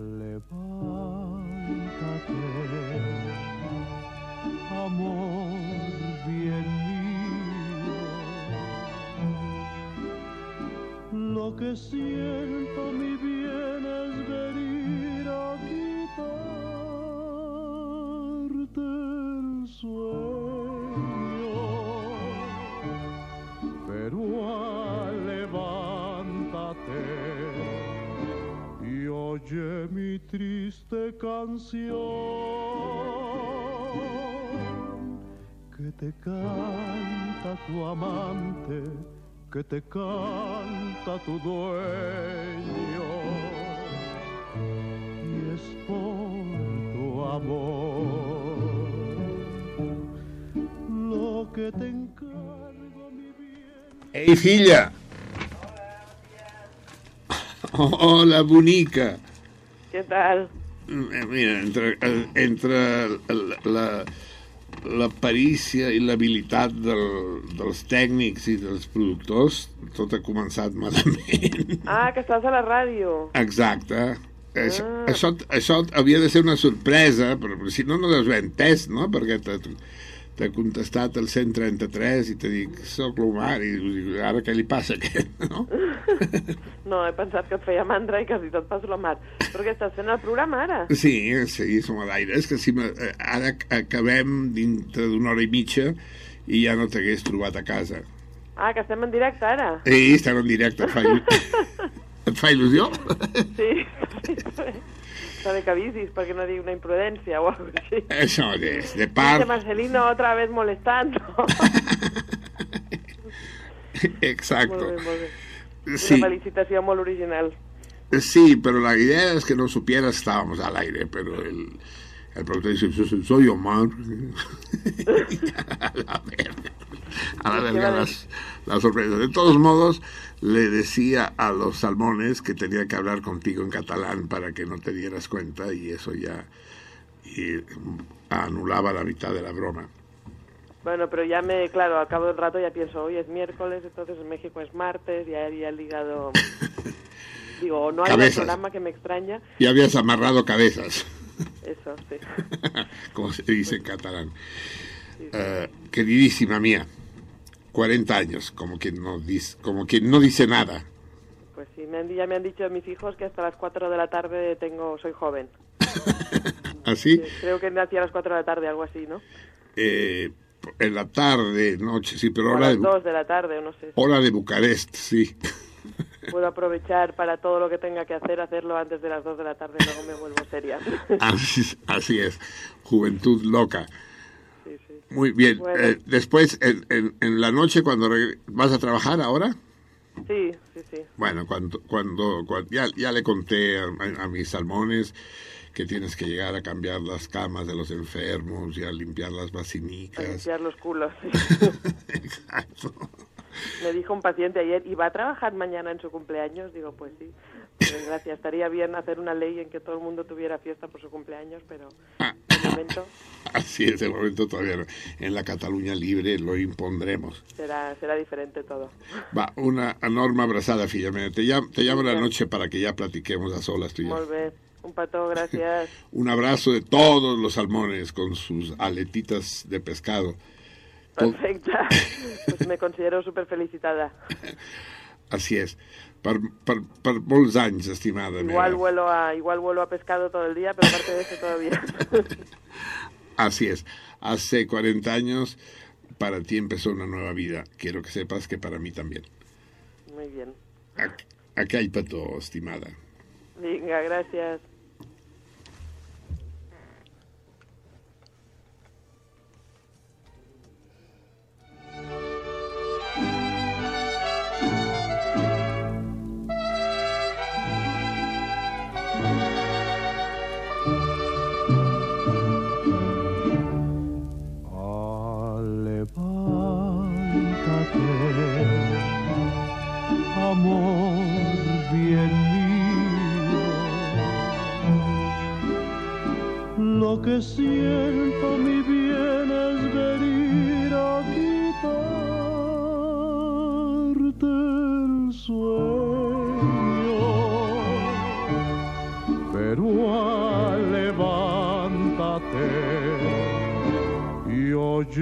mi triste canción. Que te canta tu amante, que te canta tu dueño. Y es por tu amor lo que te encargo, mi bien, mientras viva yo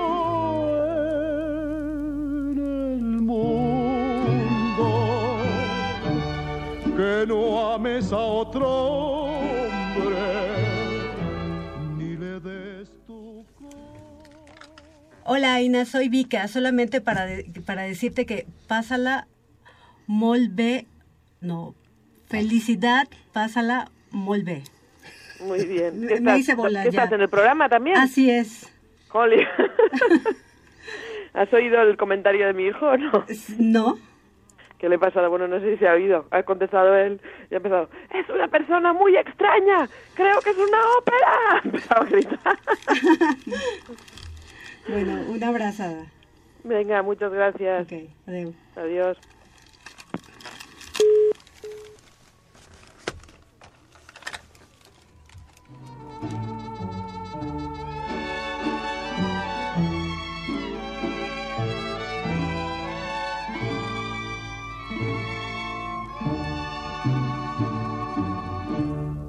Pero ah, levántate y oye mi triste canción. Que te canta tu amante, que te canta tu dueño. Y es por tu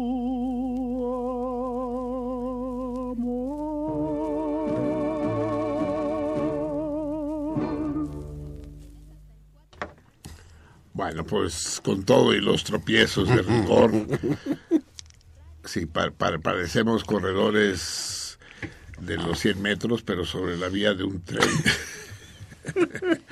con obstáculos cada metro, ¿no? que tenemos que andar corriendo sobre los durmientes. Pero de todos modos muy emocionante.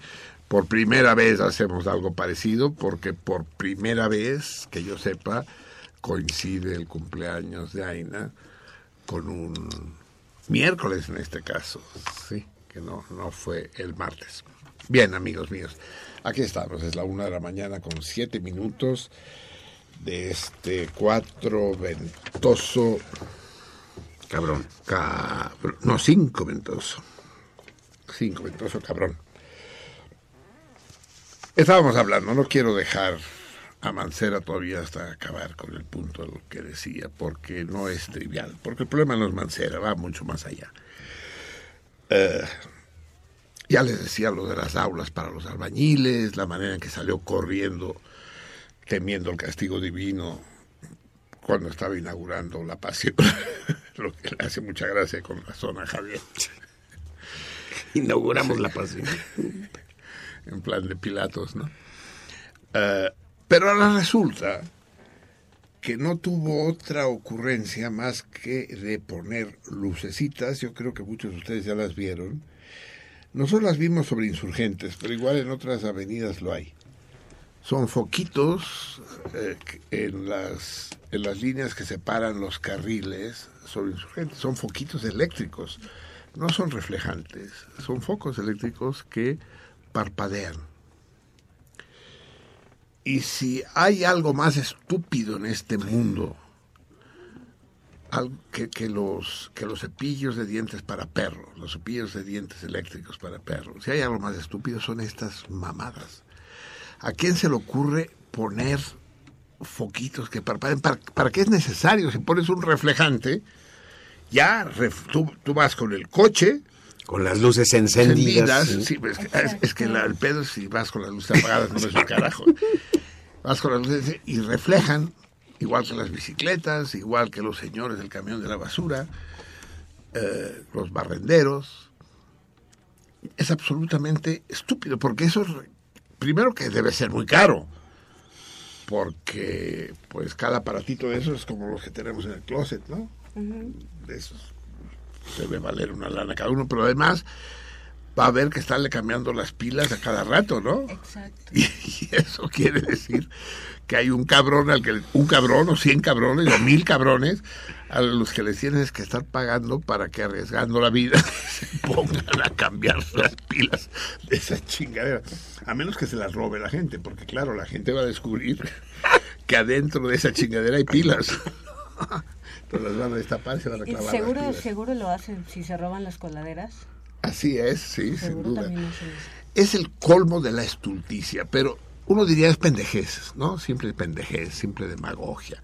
No, no, porque una operación de estas que vale muchos millones de pesos, no sé cuántos, me han dicho que las carreteras también hay de estos. No, son reflejantes. Bueno, a mí me dijeron que también había de estos. Bueno, no sé. No, yo no, no visto. Eh, En la de Toluca. en la de Toluca también hay. Sí. hay. Lo que pasa entonces es que es una inversión. Entonces a su presupuesto. Dicen, colocar foquitos a lo largo de 60 kilómetros de la chingadera a 250 pesos cada lamparita, más 50 pesos las pilas, 300, le va a salir en 650 millones de pesos. Pero de esos 650 millones de pesos viene el moche. De esos 650 millones de pesos solo se van a invertir 150 y los 500 restantes van para Mancera, para sus funcionarios, para los cómplices. Por eso los países del tercer mundo se construye tanto y se da tan poco mantenimiento a las cosas. Porque construir quiere decir robar.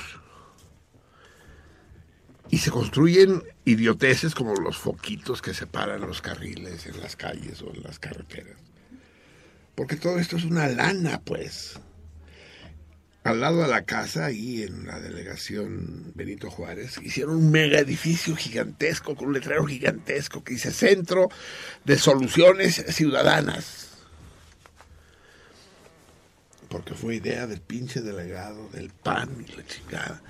Nunca hay un alma ahí adentro, pero construyeron el pinche edificio y, con la única con, la única excusa, con el único sentido de que al construir eso y demás, primero se da la sensación de que se hacen cosas. Y en segundo lugar, se roba una cantidad de lana. Sobre, eh, sobre Avenida Universidad y San Lorenzo, banquetas que estaban en perfecto estado, las reventaron. Unas seis, las reventaron a golpe de pico, mocos, mocos. Y una vez que las reventaron, les volvieron a poner cemento encima. Dices, ¿pero qué hicieron? O sea, ¿pusieron algún cable? No, nada. Cuando le pregunté a uno de los trabajadores, ¿pero por qué lo hacen? Dice, mantenimiento. Dice, pero si están bien, mantenimiento.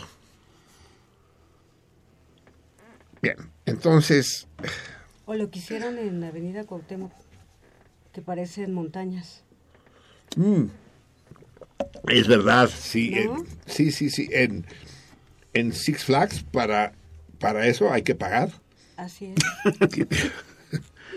para que te vayas brincando en tu pinche carrito así. No sé qué hicieron, pero unos, topes gigantes y alargados, ese.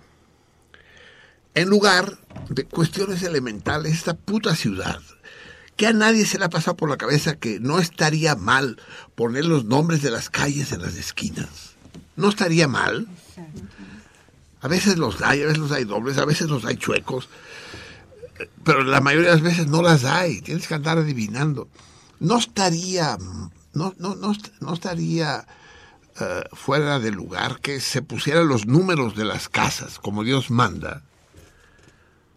Hay un chingo de casas sin número, pero cuando hay es peor, porque resulta que hay pares y nones de los dos lados y se salta del 74 al 1311. Y estoy hablando de las colonias centrales, que son las que conozco. De las 3.000 colonias que existen en la llamada mancha urbana, yo conozco, ¿qué? ¿100? No creo que conozca yo más de 100 colonias.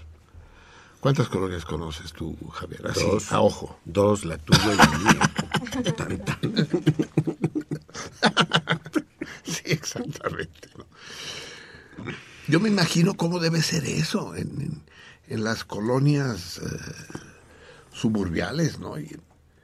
debe ser un desmadre espantoso. ¿Cuál es tu experiencia, uh, Laver?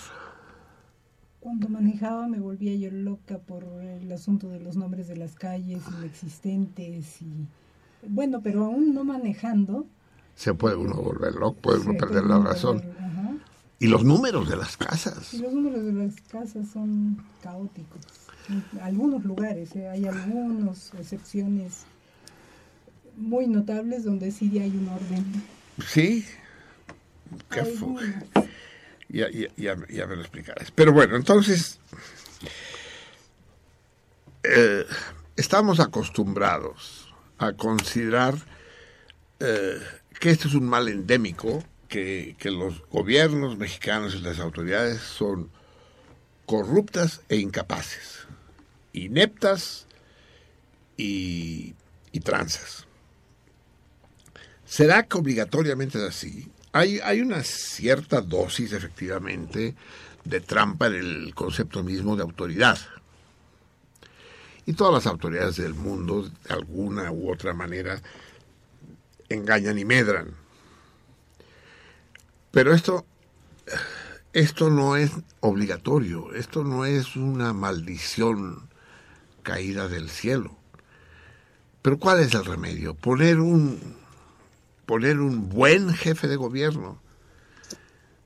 A veces uno piensa que sí. Por ejemplo, en mi juventud el jefe de gobierno era Ernesto Pedro Uchurtu y él sí modificó totalmente esta ciudad, pues.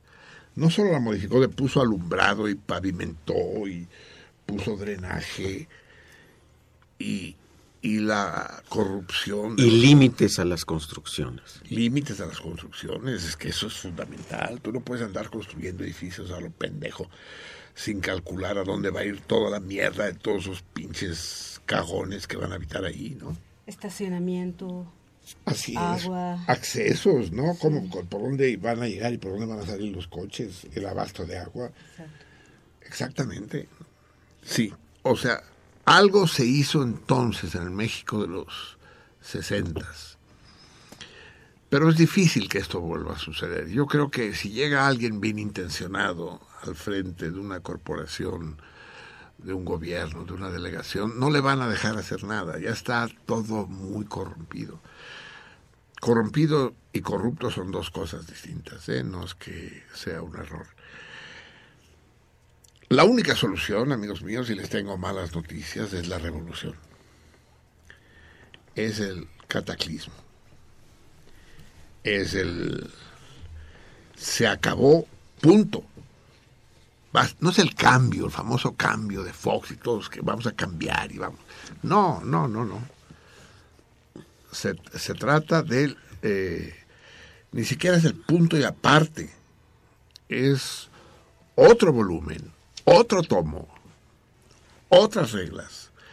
Y ese cambio solo puede ser revolucionario, pero, pero la revolución es ante todo, antes de los balazos por las calles, que es inevitable que los haya, antes de eso tiene que haber una revolución cultural. De hecho, la revolución es ante todo un fenómeno cultural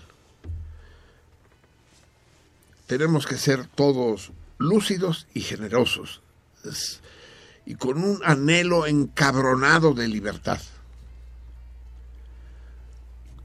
La otra solución es la fascista, ¿no? La dictadura feroz y al, y al policía que muerda se le fusila. Eh, pero no es ese nuestro sueño. Nuestro sueño no es el Tercer Reich. Nuestro sueño es una sociedad de hombres libres que, que, sean fieles a la consigna de Bakunin. Según la burguesía, la burguesía que domina ideológicamente esta ciudad, eh, mi libertad termina donde comienza la del otro. ¿No? Es el principio, en los fobistes y en los infonavits. No, mi libertad eh, llega hasta acá y empieza la libertad del otro la libertad de uno contra la libertad de otro, la libertad concebida como parcelas individuales. Ahí estamos jodidos, porque siempre habrá gandallas. No, la consigna de Bakunin es otra. Mi libertad es infinitamente la del otro. Mi libertad es infinitamente la del otro. Yo no soy libre si él no está libre. El carcelero está tan preso como el condenado al que está cuidando. Hay carceleros que se han pasado más años en la cárcel sumando las horas que cualquiera de los condenados. No, no hay libertad, ni, ni material ni espiritual, si uno la trata de construir sobre la sumisión, sobre la explotación, sobre la opresión, sobre la miseria de los demás. Entonces, todas las pinches palabras bonitas del pinche Papa de Roma valen una mierda, valen un carajo. Diciendo, no, es que hay que, hay, hay que ayudar a los pobres y hay que ayudar a los migrantes y no es bueno ser sicario y, y no es cristiano levantar muros. Mamadas, hombre. Si tú eres parte de este pinche sistema de, de opresión y de estupidización masiva Tú eres el primero que, que, que, hace una ostentación de poder y de superioridad. La mediocridad de los gobernantes no habla sino de la, del abatimiento de los pueblos. Un pueblo abatido es, es un pueblo condenado a, a la peor de las miserias, a la miseria espiritual. Y México, amigos míos, puesto que existen los Manceras y existen los Peñas Nietos y existen los Velascos Cuellos, es un pueblo abatido. Algo tiene que suceder, algo eh, que nos que nos revolucione a nosotros. No somos nosotros los que tenemos que hacer la revolución, o sí, pero que la revolución también nos haga a nosotros. Es necesario pensar el futuro como luminoso y posible. Y es necesario que volvamos a creer en esta patria, que es, un país maravilloso, que yo no cambiaría por ningún otro en el mundo. Los mexicanos somos chingoncísimos, cabrón. Los mexicanos no somos Mancera, no somos Peña Nieto, no somos Velasco Coellos. Somos gente de poca madre, hombre. Yo recuerdo cuando he salido al extranjero, a Europa, pues en general, y llego a México y digo, puta, qué chingona gente, amable, sonriente, contenta. Otro trato, putos franceses, amargados, catalanes, estreñidos. No, no, la gente aquí es una chingonería. Y, y esa gente que es una chingonería son la inmensa mayoría. Somos multitudes los que somos gente de bien, multitudes. Que no queremos agandallarnos, que no queremos vivir a costa de nadie, que no queremos chingar a nadie. Y porque cuatro putos lo quieren, nos sometemos, agachamos la cabeza como, como burros apaleados. Si les digo que vamos a escuchar el himno a la bandera, el toque de izamiento de bandera, van a decir, ay, qué mamón, cabrón. Pues seré mamón, cabrón, pero lo vamos a escuchar. Porque este país me es caro y porque esta canción cantaba yo de niño. Y de niño me emocionaba. Pero, Marcelino, ¿el toque de bandera o el himno a la bandera? Porque hay un himno a la bandera que escribió precisamente Julián Carrillo. Y ah, que es bellísimo. ese no lo conozco, cabrón. Oh santa bandera de heroicos carmines, subes a la gloria de tus tafetanes, la sangre abnegada de los paladines, el verde pomposo de nuestros jardines, y no recuerdo. Qué ah, cabrón, qué hermoso, qué hermoso. No, no la conocía, pero vamos a conseguirla y ponerla la semana que viene. Pero hoy día de la bandera vamos a escuchar el toque de izamiento de bandera con letra, cantada por niños, como la cantaba yo hace 60 años. Hermosísima canción. Es el es el corte El corte 3, mi tiburón.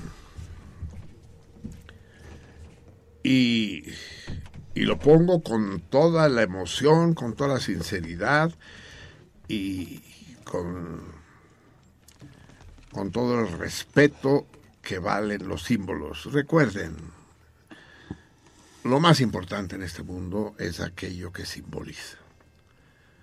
No hay nada más trascendente que los símbolos aquello que carece de una resonancia, aquello que no simboliza, así como llega se va. Ah, canto a la bandera.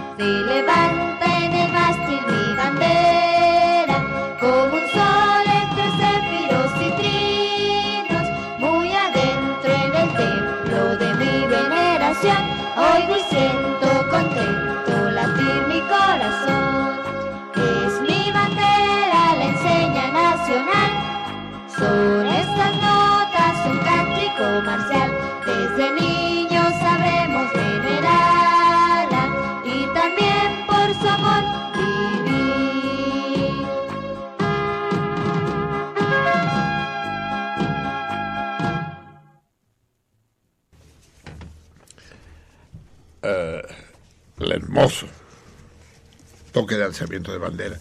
Normalmente entre los adultos es solo el, toque de corneta, ¿no? Sin albur. Pero me estás diciendo algo espeluznante, Javier. ¿Qué me contabas? ¿Que Televisa hizo qué? Sí, en, ahorita está en el Facebook, sobre todo, está la gente muy indignada porque aparentemente en Televisa sacaron un clip eh, con el toque de bandera, pero hecho cumbia, hecho un, un arreglo de cumbia. Y entonces, bueno, hay gente que está este, indignada y que deberían de multar a Televisa. pues. Eh, Sí, pero eh, hay un problema. Hay una ley de los símbolos patrios y creo que el toque de bandera no está contemplado. eh, Que con eso se puede hacer lo que sea. Ajá, exactamente. ¿no? Pero pues sí es ridículo, puedes decir.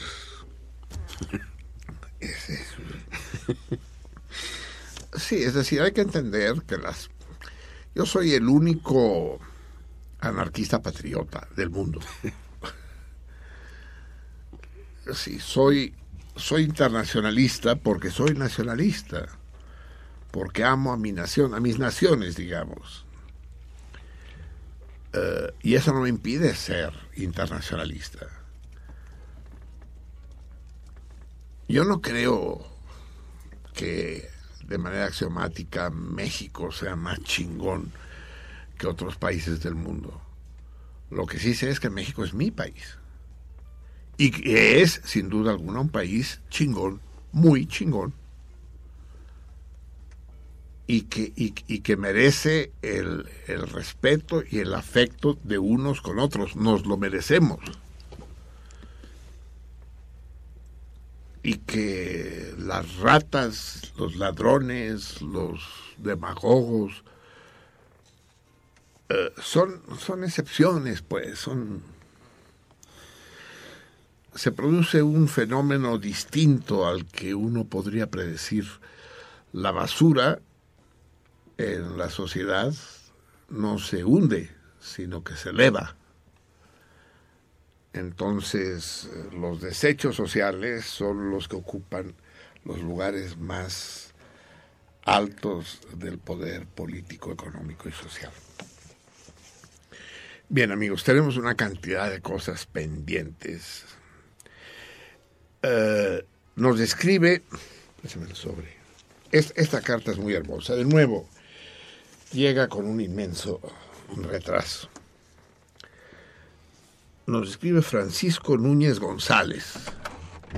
Francisco Schön eh, Núñezki González Berg. Nos escribe desde Alemania. Tenemos un, un salmón, tenemos más de uno, ¿eh? pero estas da señales de vida. Un salmón alemán que vive en Braunschweig. ¿Sabes dónde está Braunschweig? Nein. ¿Por qué no buscar, Vivi, dónde está Braunschweig? El caso es que nos escribió, eh, puso la carta en Braunschweig, Deutschland. Mira cómo escribe México. En alemán. Eso es, con K. Qué chistoso, México. Correo prioritario. La puso el 18 de diciembre y llegó el 12 de febrero a Coyoacán. Digamos que tal como está el panorama, hasta nos tenemos que dar de santos. No, uy, solo tardó dos meses, cabrón. Puta, ahora sí que se vinieron corriendo, cabrón. Y contesta correctamente, es el único que contesta al torito correctamente. Al torito que preguntaba el nombre de aquella comunista eh, a la que Stalin le propuso ser la presidente de su país. Y ella le dijo, no, señor, creo que está usted en un error. Se dice que es la única vez en, su vida que alguien eh, al menos en su vida como gobernante, que alguien se había atrevido a, a desmentir a Stalin. Y Stalin le preguntó, ¿por qué, camarada Ana?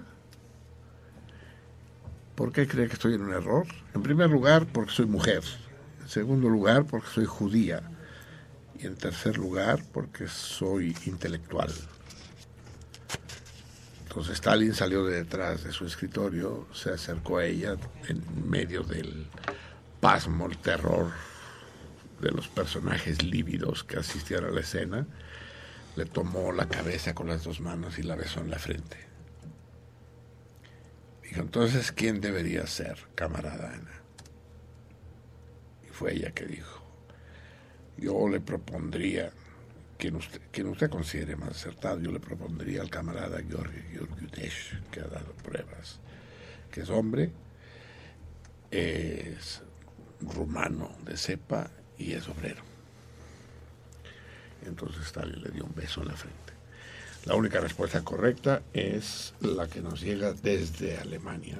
Y en el, como este torito fue válido durante el mes de diciembre, él envió la respuesta el 18 de diciembre.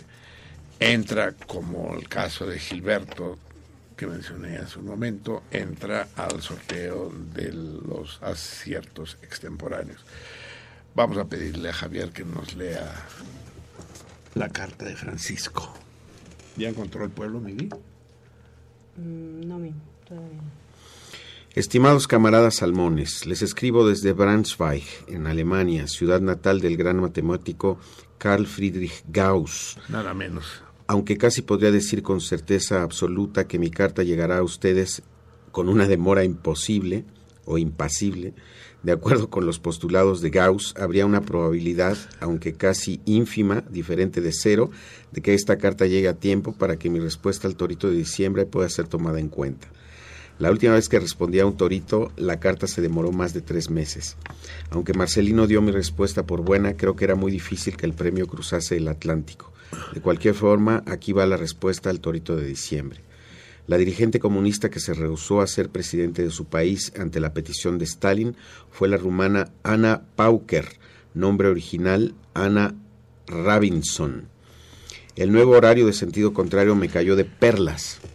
Digamos, creo que lo dije ya cuando, cuando di la respuesta al torito, Ana Pauker es la bisabuela de mi hija, de Aina, a la que acaban ustedes de escuchar al aire.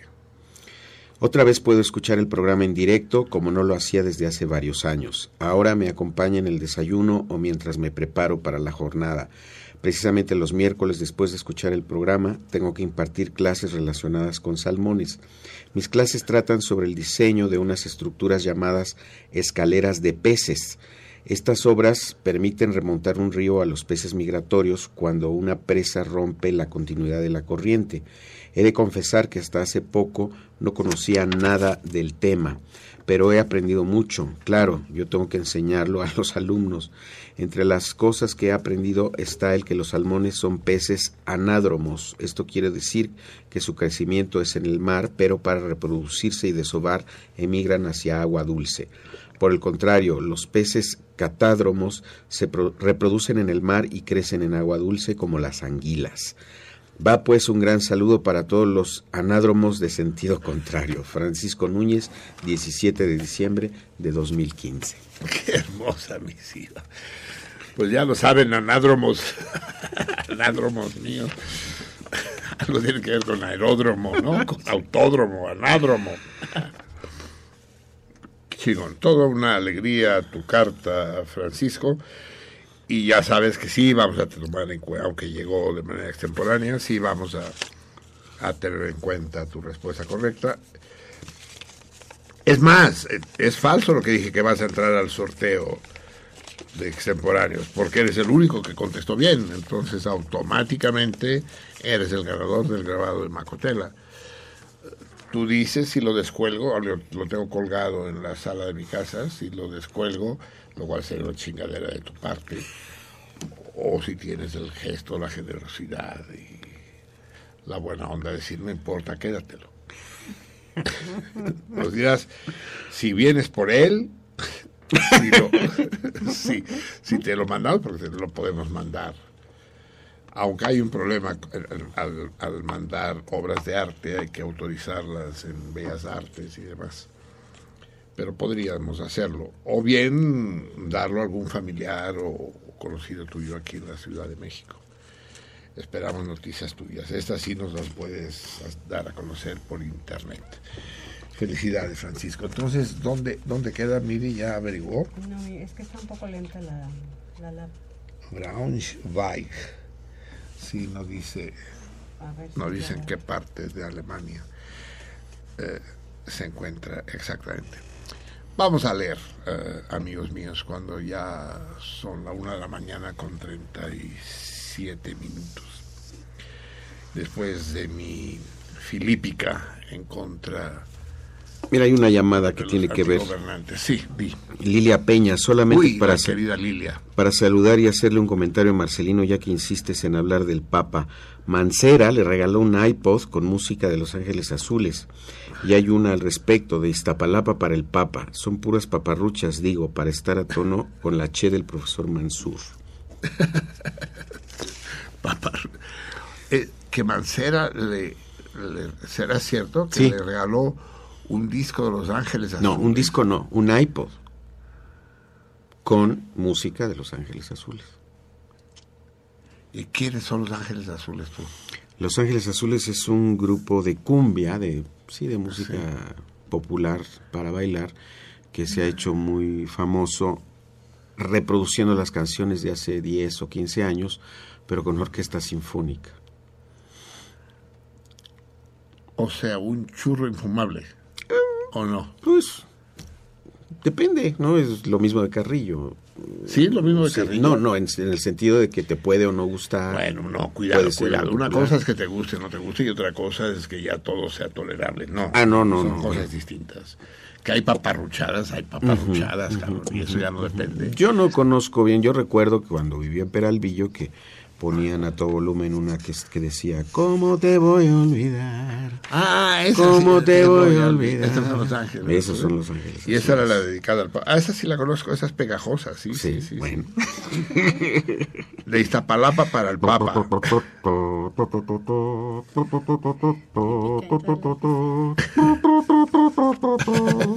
Sí, sí. De Iztapalapa para el Papa. Buena rima, vive Dios, buena rima. Eh, Vamos a leer, pues. O- ah, no, que había alguna... Ah, no, era solo esta la que querías que leyéramos. Sí, porque des- los demás, Eleuterio Castro contesta el Ah, torito. dilos, dilos una vez. sí. Manuel Munguía, un saludo Uy. muy afectuoso a todo el equipo. Ahí le llega la granizada. Como si no hubiera yo soltado demasiados guamazos. Viene Manuel Munguía detrás de mí. Era abril de 1519 cuando el hermano de Moctezuma dijo, no tenochcas, no dejemos que esos extranjeros se fortalezcan aliándose con los tlaxcaltecas y otros pueblos como Zempoala. ¿Por qué Moctezuma no envía a su gran ejército para acabar con los españoles? Hoy la historia se repite, a los mexicanos no nos pueden engañar como lo hicieron aquel entonces. Nos saluda, gracias. Eh, no sé, no queda claro hoy tu texto, Manuel. Eh, ¿Quién engañó a los mexicanos entonces? ¿Y quiénes son los mexicanos que no nos vamos a dejar engañar? Si, si no es un problema de engaño, es un problema de desánimo, un problema de, de ver los horizontes cerrados. Leopoldo Vázquez, en mi Uy. trabajo, donde... El, el refrigerante. En mi trabajo, donde me permito conocer toda la ciudad, encontré allá en la colonia Providencia, en Azcapotzalco, donde los nombres de las calles son de personajes de la historia de México, como, como Felipe Ángeles. Hay allí una calle que se llama Mariscal Rommel. Nadie me supo explicar qué hace esa calle ahí, contesta el torito. No solo eso, no solo eso, Leopoldo. Hay muchos mexicanos que van por nombre Rommel. Eh, no sé si Rommel, ya lo saben ustedes, el tigre del desierto, ¿no? El comandante de las fuerzas alemanas en África, y en torno al cual había y sigue habiendo toda una leyenda. Eh, Aquí hay un problema porque muchas veces dice las tropas nazis y las tropas no eran nazis, las tropas eran alemanas. Nazi era el partido que gobernaba en Alemania, ¿no? Es, es como decir que, que, el, ejército que está atacando a Siria ahora es el ejército demócrata, ¿no? Es el ejército gringo, cabrón, pues sí. Y en todo caso, Rommel es un personaje mítico, pues, como, como los hubo otros dentro del, del ejército alemán, tanto de la Primera como de la Segunda Guerra Mundial. Pues el varón rojo al que juega Snoopy todo el tiempo, ¿no? Sí, no era nazi porque no existían los nazis, pero sí era las de la aviación alemana, ¿no? De la Luftwaffe. De la Luftwaffe, así es. Abraham Parra Ocampo contesta el torito, lo mismo que... Empieza a oler mal. Este el Euterio Castro. Empieza a oler a quemado este, este torito. Tenemos... Usted sigue, sigue paseándose por Alemania, ¿verdad? Sí. Este, este, este, esta broma que circuló hace años por internet, ¿la conocen ustedes? ¿Cuál? Eh, claro que hay que verla en internet, deberíamos subirla ¿no? a Facebook o a Twitter, ese, porque existen dos poblaciones en Alemania, una que se llama uh, Repente, Repente, es una ciudad alemana, en Baviera creo, y otra que se llama Cagar, con K. Ah, sí. y, para para conocer bien Alemania hay que ir de repente a cagar. Pero no van a ver, demasiado. Sí, sí existen las dos ciudades, de repente y cagar, y no están lejos la, una de la otra. Y esto me recuerda que una de las virtudes que tiene nuestra, nuestra página, a la que ya hay que darle nombre, vamos a hablar con Walter Arias, pero que sea Walter Arias que le ponga el nombre, ¿no? O sea, nosotros sugirámosle a través de la página o a través de un contacto personal, pero la idea de Walter es que los salmones opinen y que hagamos una encuesta como la del gobierno del DF acerca de si se construye el corredor ¿cómo se llama el corredor de Chapultepec? corredor peatonal no, no, no, no. Walter guarda la democracia cabrón yo hablo poco de la página, entre otras cosas porque no quisiera que nos interfiriéramos, pero de repente me di cuenta es que es padre que nos interfiramos, que nos complementemos, que nos... Eh, porque hay cosas preciosas en la página. Eh, por ejemplo, eh, qué sé yo, nos envía Daniel Camero una versión del himno nacional en náhuatl. Hermosísimo, cabrón, ¿no? Que, que no hace más que acrecentar mi tristeza porque el náhuatl es una de las grandes vergüenzas de los gobiernos de México tenerlo olvidado. ¿sí? El único gobierno en México que respetó la cultura y la lengua indias en este país fue el gobierno de Maximiliano. Y pese esta, esta evidencia sobre la conciencia de todos los putos gobernantes de este país, desde Juárez hasta Peña Nieto, por el amor de Dios, no deberíamos tener una hora en náhuatl en las escuelas, los de la mesa central, y de Zapoteca en, en, Oaxaca y de Maya en la península de Yucatán. Una hora a la semana como si fuera una lengua extranjera. No deberíamos.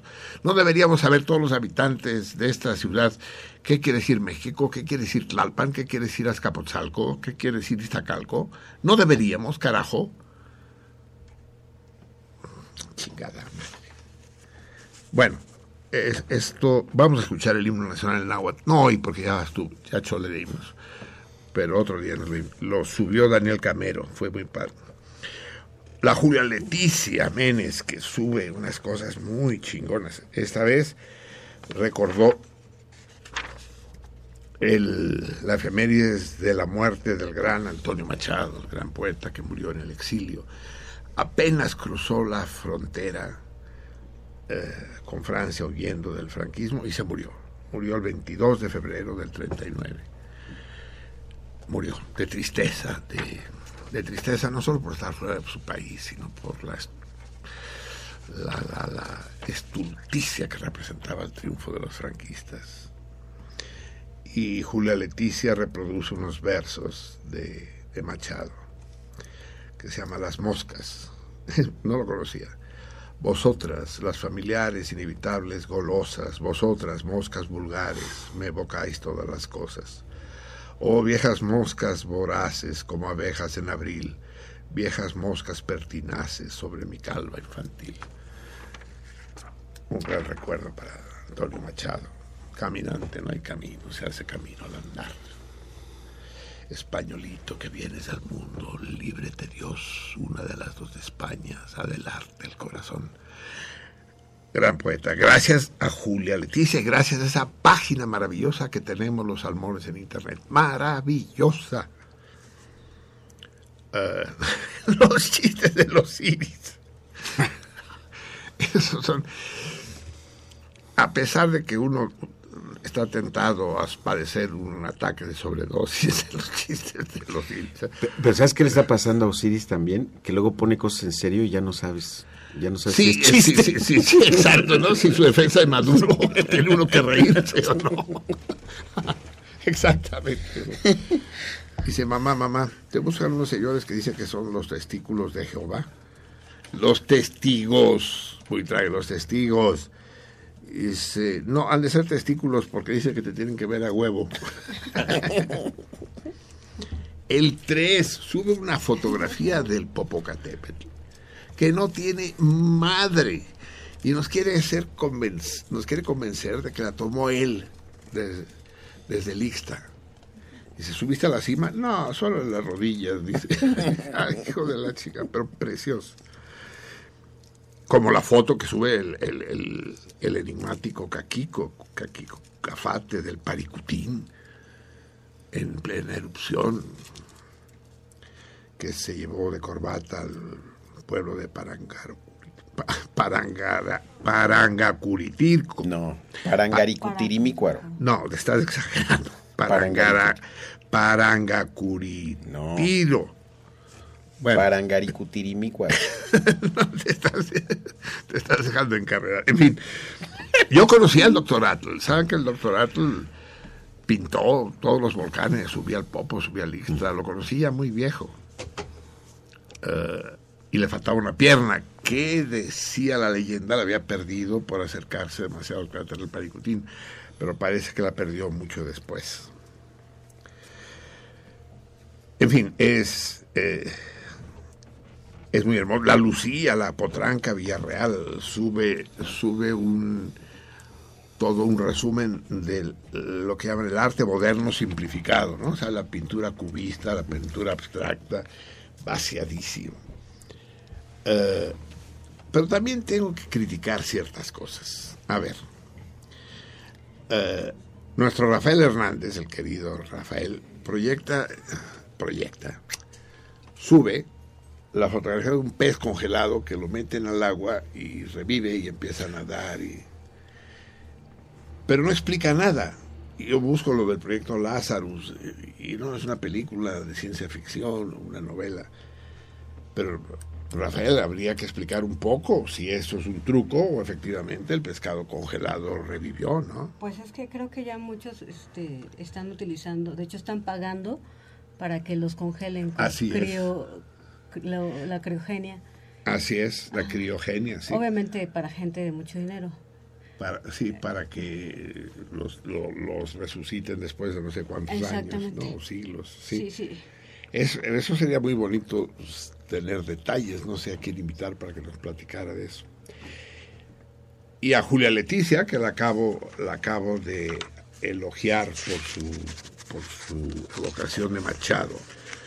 Julia Leticia, eh, porque sí, van a tener un espacio en este programa, no solo los que hagan cosas padres, sino también los que tengan resbalones.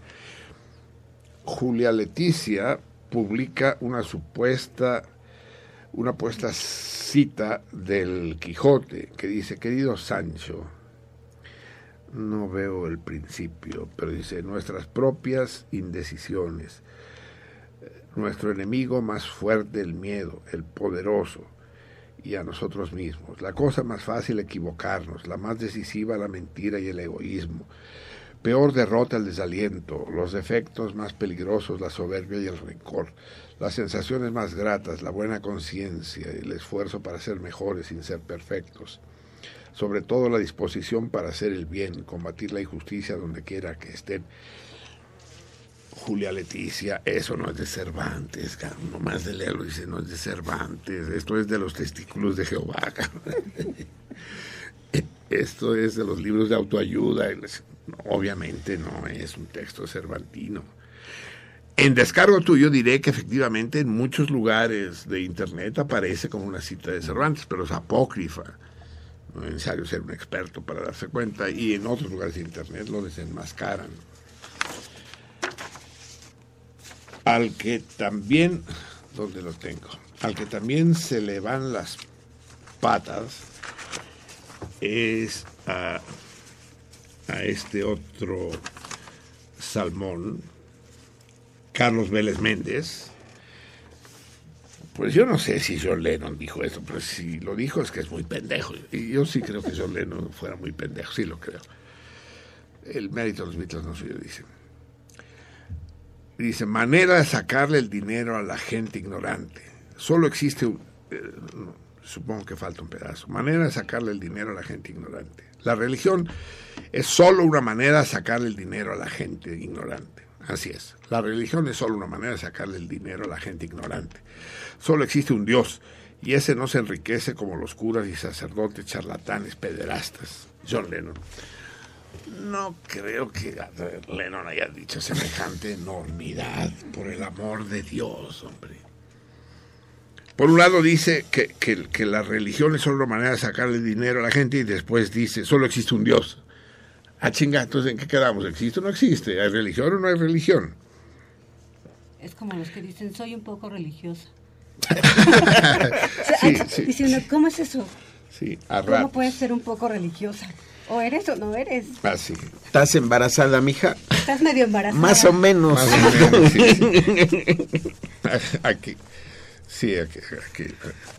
Aquella chava en el metro que dice que no hay un caballero aquí que le dé que le dé el asiento a una mujer embarazada. Aquí hay varias variantes de este chiste, ¿no? Dice, pues caballeros sí, habemos, lo que no habemos son asientos. no, pero dice, ah, disculpe, señorita, dice, pone de pie. No me había dado cuenta que estaba usted embarazada. ¿De cuánto tiempo, disculpe? Tres cuartos de hora. bueno, eh, seguiré. Sí, en cada programa comentaré las cosas. Espigar. Espigar es un precioso verbo que se usa poco en español. Espigar, escoger un poco así. chic, chic, un poco aquí, un poco allá, un poco sin, sin, sin orden ni concierto premeditado. Vamos a pedirle a Javier que nos lea. Hoy, como a ustedes les debe ser obvio, eh, leeremos nada menos que a Humberto Eco. Eh, Humberto Eco. No es que haya sido un gran escritor, porque escribió poco, empezó a escribir ya cerca de la vejez. Él fue un lingüista, un semiólogo. Cultivaba semillas. Sí, no, eh, es como decía no sé quién, un semidiótico. Semiótico. Sí, el, estudio de los significados, el estudio de los signos, de los símbolos y demás. Y eso lo llevó a escribir su primera novela, que fue a la sazón la más célebre, El nombre de la rosa, que es una hermosa novela, un himno a los libros, muy, muy entrañable, muy convincente. Después escribió otras también hermosas, El péndulo de Foucault. Eh, Eco sostenía que hay que hay parcelas de la verdad inaccesibles para la ciencia, a las que solo puede llegar el arte. Tú como músico, Javier, debes, debes creerlo también. Hay parcelas de la verdad, no solo de la belleza, porque eso es obvio.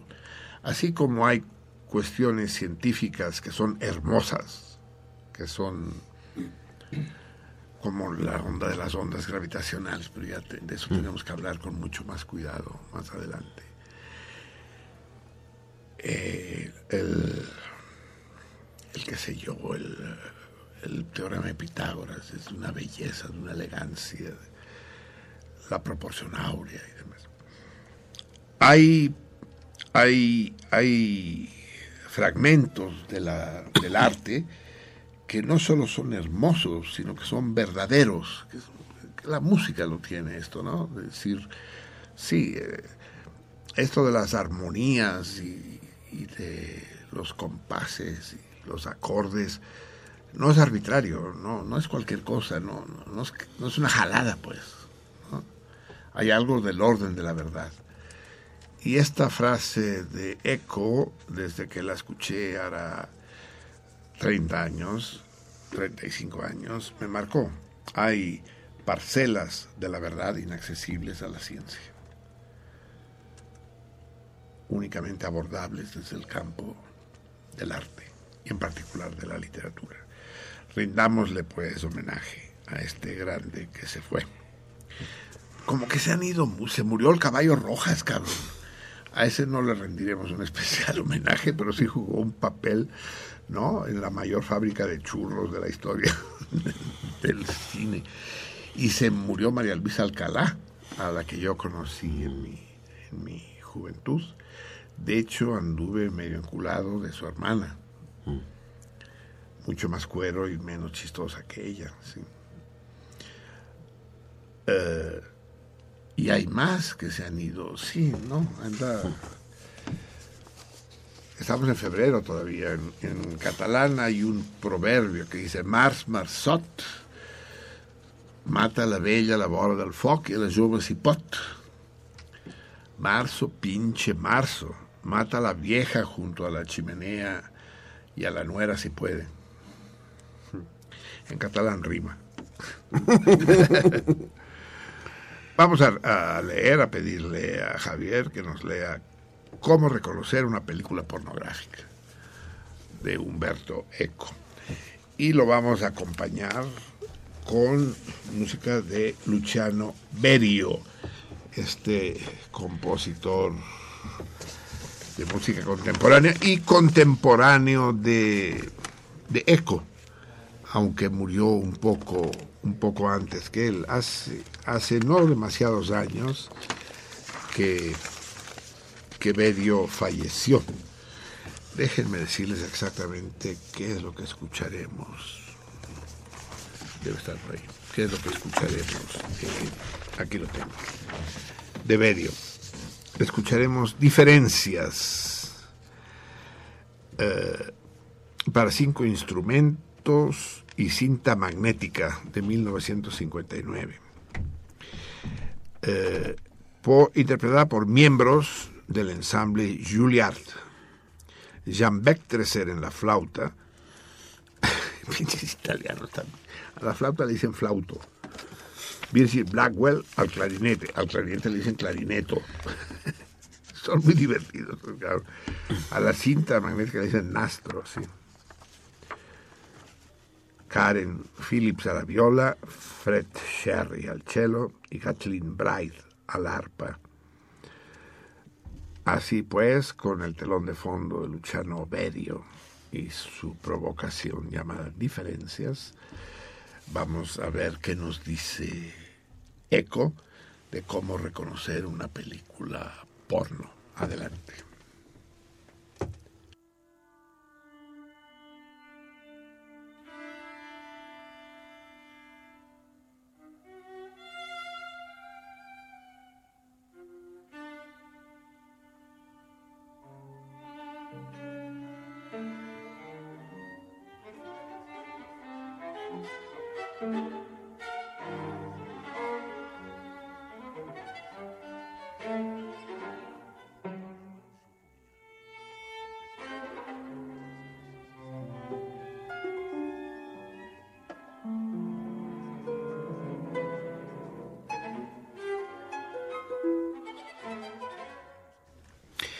No sé si habrán tenido nunca la experiencia de ver una película pornográfica. No me refiero a películas que contienen elementos de erotismo, aunque sean ultrajantes para muchos, como por ejemplo El último tango en París. Me refiero a películas pornográficas, cuya única y verdadera finalidad es provocar el deseo del espectador, del principio al final, y de un modo que, con tal de provocar este deseo con imágenes de apareamientos variados y variables, el resto cuente menos que nada.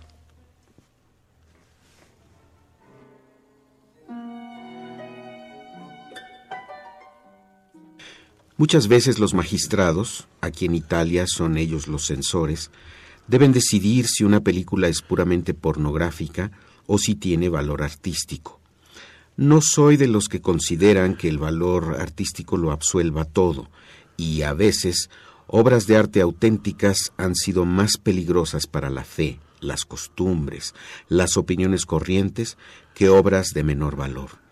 Además, considero que adultos conscientes tienen el derecho de consumir material pornográfico, por lo menos a falta de cosas mejores.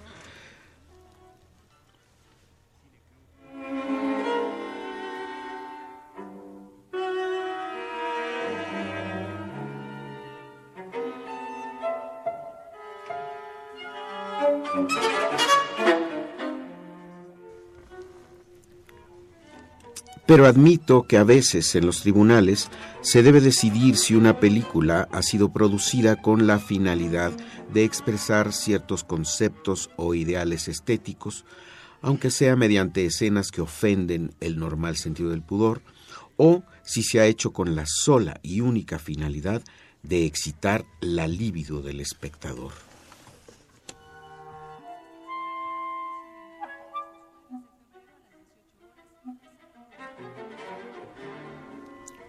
Pues bien, hay un criterio para decidir si una película es porno o no, y se basa en el cálculo de los tiempos muertos. Una gran obra maestra, el cine de todos los tiempos, la diligencia, se desarrolla siempre y únicamente en una diligencia. Pero sin este viaje, la película no tendría sentido. La aventura de Antonioni está hecha únicamente de tiempos muertos. La gente va, viene, habla, se pierde y se vuelve a encontrar sin que pase nada. Pero la película quiere decirnos precisamente que nada sucede. Nos puede gustar o no, pero quiere decirnos exactamente eso.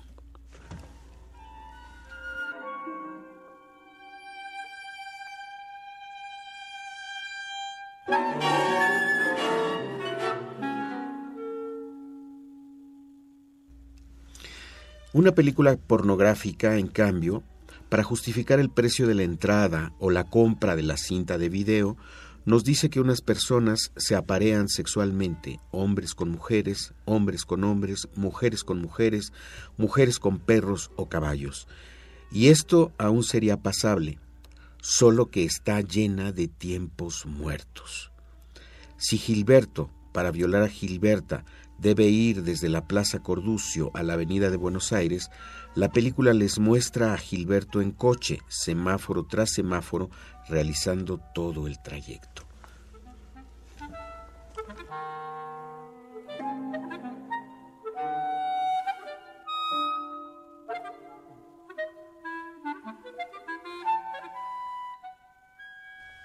Las películas pornográficas están llenas de gente que sube al coche y conduce durante kilómetros y kilómetros, de parejas que pierden un tiempo increíble para registrarse en los hoteles, de señores que pasan minutos y minutos en ascensor antes de subir a la habitación, de muchachas que saborean diferentes licores y juguetean con camisetas y encajes antes de confesarse mutuamente que prefieren Safo a don Juan.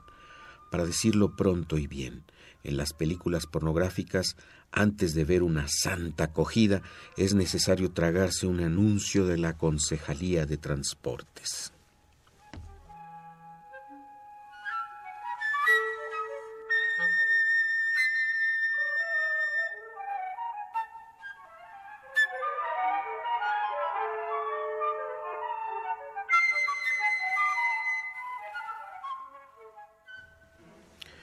Las razones son obvias. Una película en la que Gilberto violara siempre a Gilberta por delante, por detrás y de lado no sería sostenible, ni físicamente para los actores, ni económicamente para el productor, y no lo sería psicológicamente para el espectador.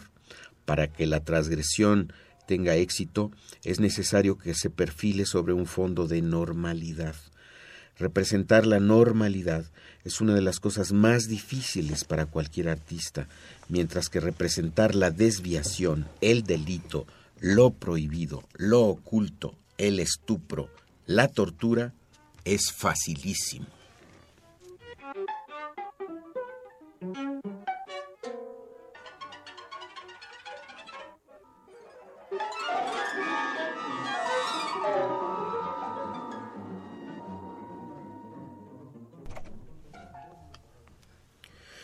Por lo tanto, la película pornográfica debe representar la normalidad, esencial para que pueda adquirir interés la transgresión, tal y como cada espectador la concibe. Por lo tanto, si Gilberto debe tomar el autobús e ir de A a B, se verá a Gilberto que tome el autobús y al autobús y al autobús que va de A a B. Esto irrita a menudo a los espectadores porque ellos querrían que hubiera siempre innombrables. Pero se trata de una ilusión. No soportarían una hora y media de escenas innombrables. Por lo tanto, los tiempos muertos son esenciales.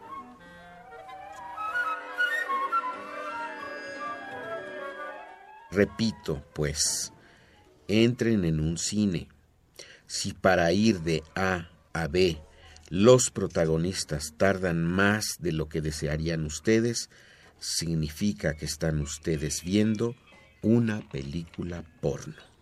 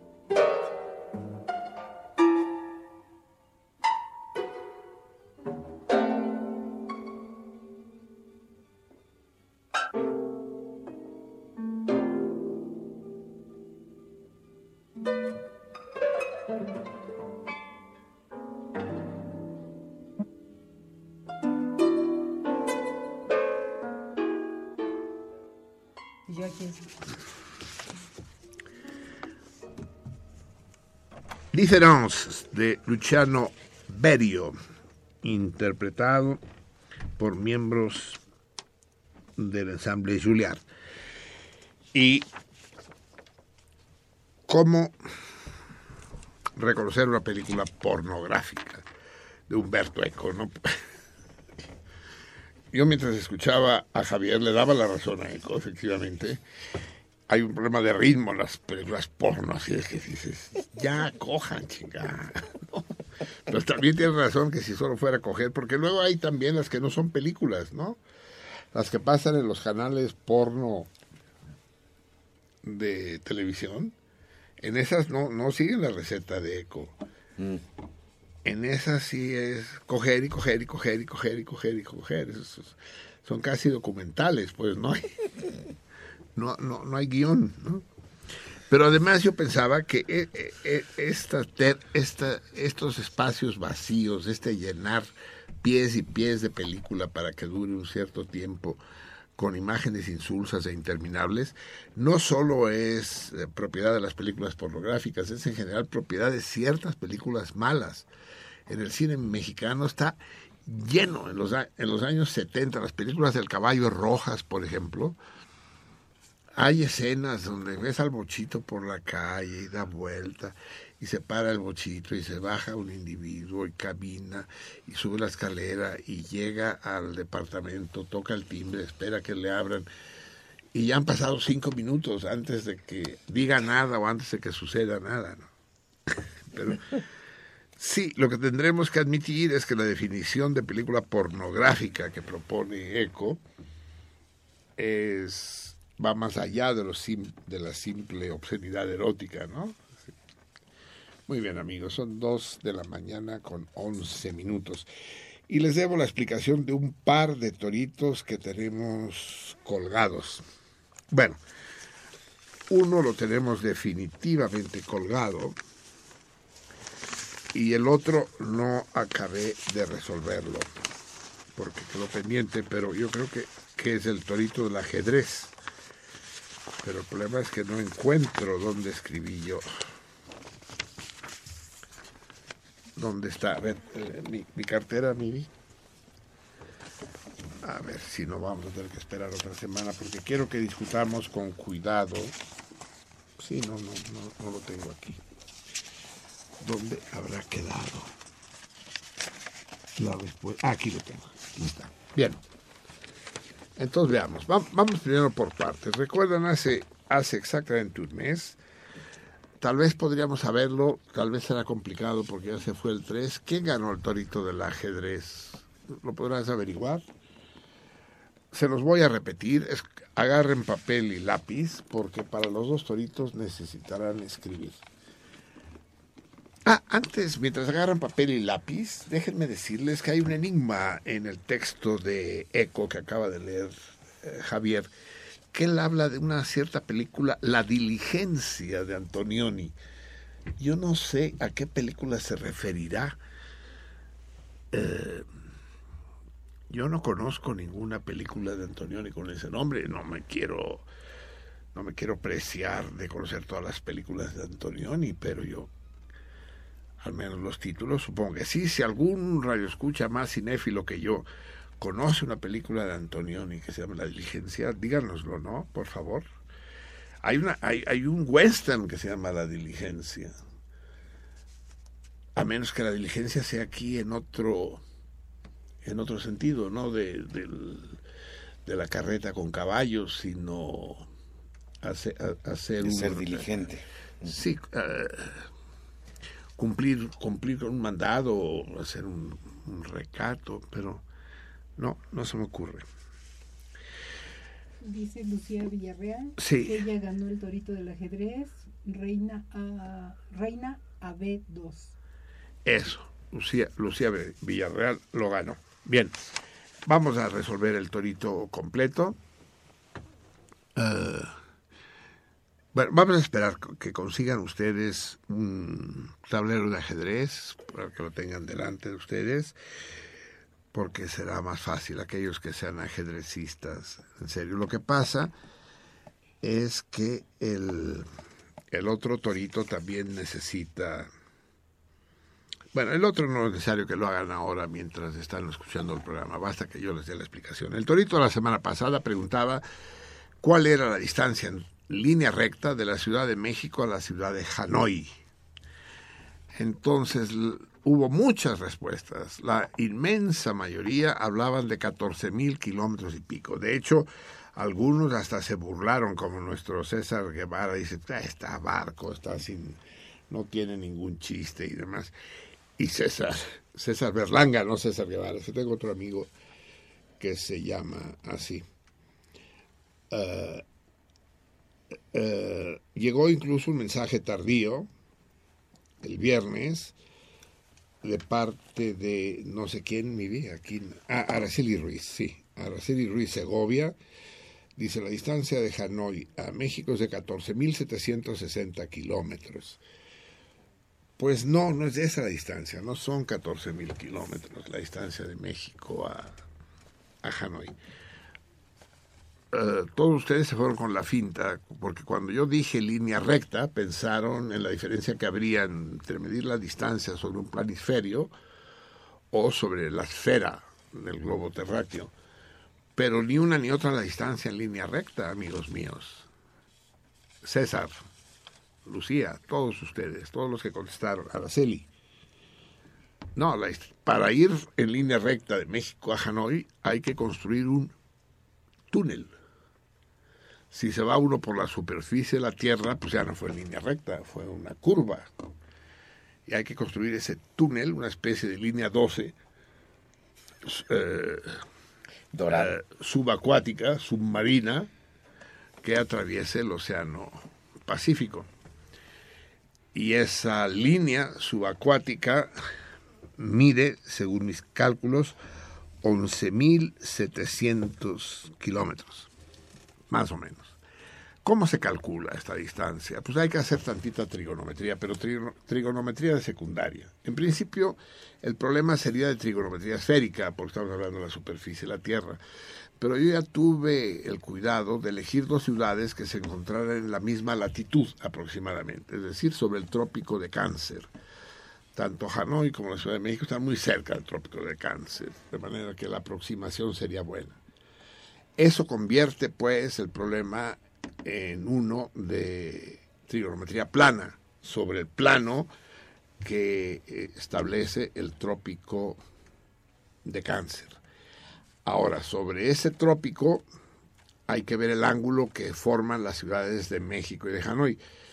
México está a 100 grados aproximadamente del meridiano de Greenwich en dirección oeste.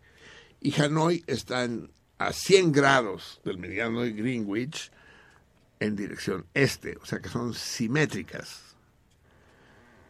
O sea que entre las dos miden 200 grados, es, lo que forman sumando, sumando los ángulos obtusos. Es decir, el ángulo agudo que corresponde a 200 grados sobre la circunferencia es de 160 grados. Entonces, lo único que hay que hacer es calcular el seno de la mitad para que sea un triángulo rectángulo, seno de 80 grados, que es aproximadamente 0.98. A ver, seno, sí, 0.98, el, el seno de 80 grados, multiplicarlo por 2 y multiplicarlo por el radio de ese círculo ecuatorial. El, radio del círculo ecuatorial, digo no ecuatorial, el radio del círculo tropical, el radio del círculo que define el trópico de cáncer, ese lo pueden encontrar en internet. Pero si lo quieren calcular, basta que tengan presente que el trópico se encuentra a 23 grados aproximadamente de latitud y de nuevo es un problema elemental de geometría. Entonces sabrán que el diámetro del trópico es de 11.702 kilómetros. Bueno, yo sé que se hicieron bolas, pero, pero espero que habiéndose hecho bolas me haya entendido. Hay que resolver un problema de trigonometría y la distancia entre línea, entre, entre El en túnel. línea recta entre Hanoi y México se calcula mediante trigonometría plana porque es un túnel. Es un túnel recto, que como una aguja que atravesara una naranja. Sí, hay una sola respuesta correcta, ¿verdad? Tiburón. Hay una sola respuesta correcta. Ya la tenemos aquí. De Poppy. Este hijo de su pinche madre, pues es doctor en física, el puto. Pero ni modo que le digamos. Es como aquel que dice, a ver, les voy a preguntar algo, pero el que lo sepa, que no diga. Eso es para qué preguntas, para que solo digan los que no saben. Poppy contesta 11.730. Mi respuesta es 11.466.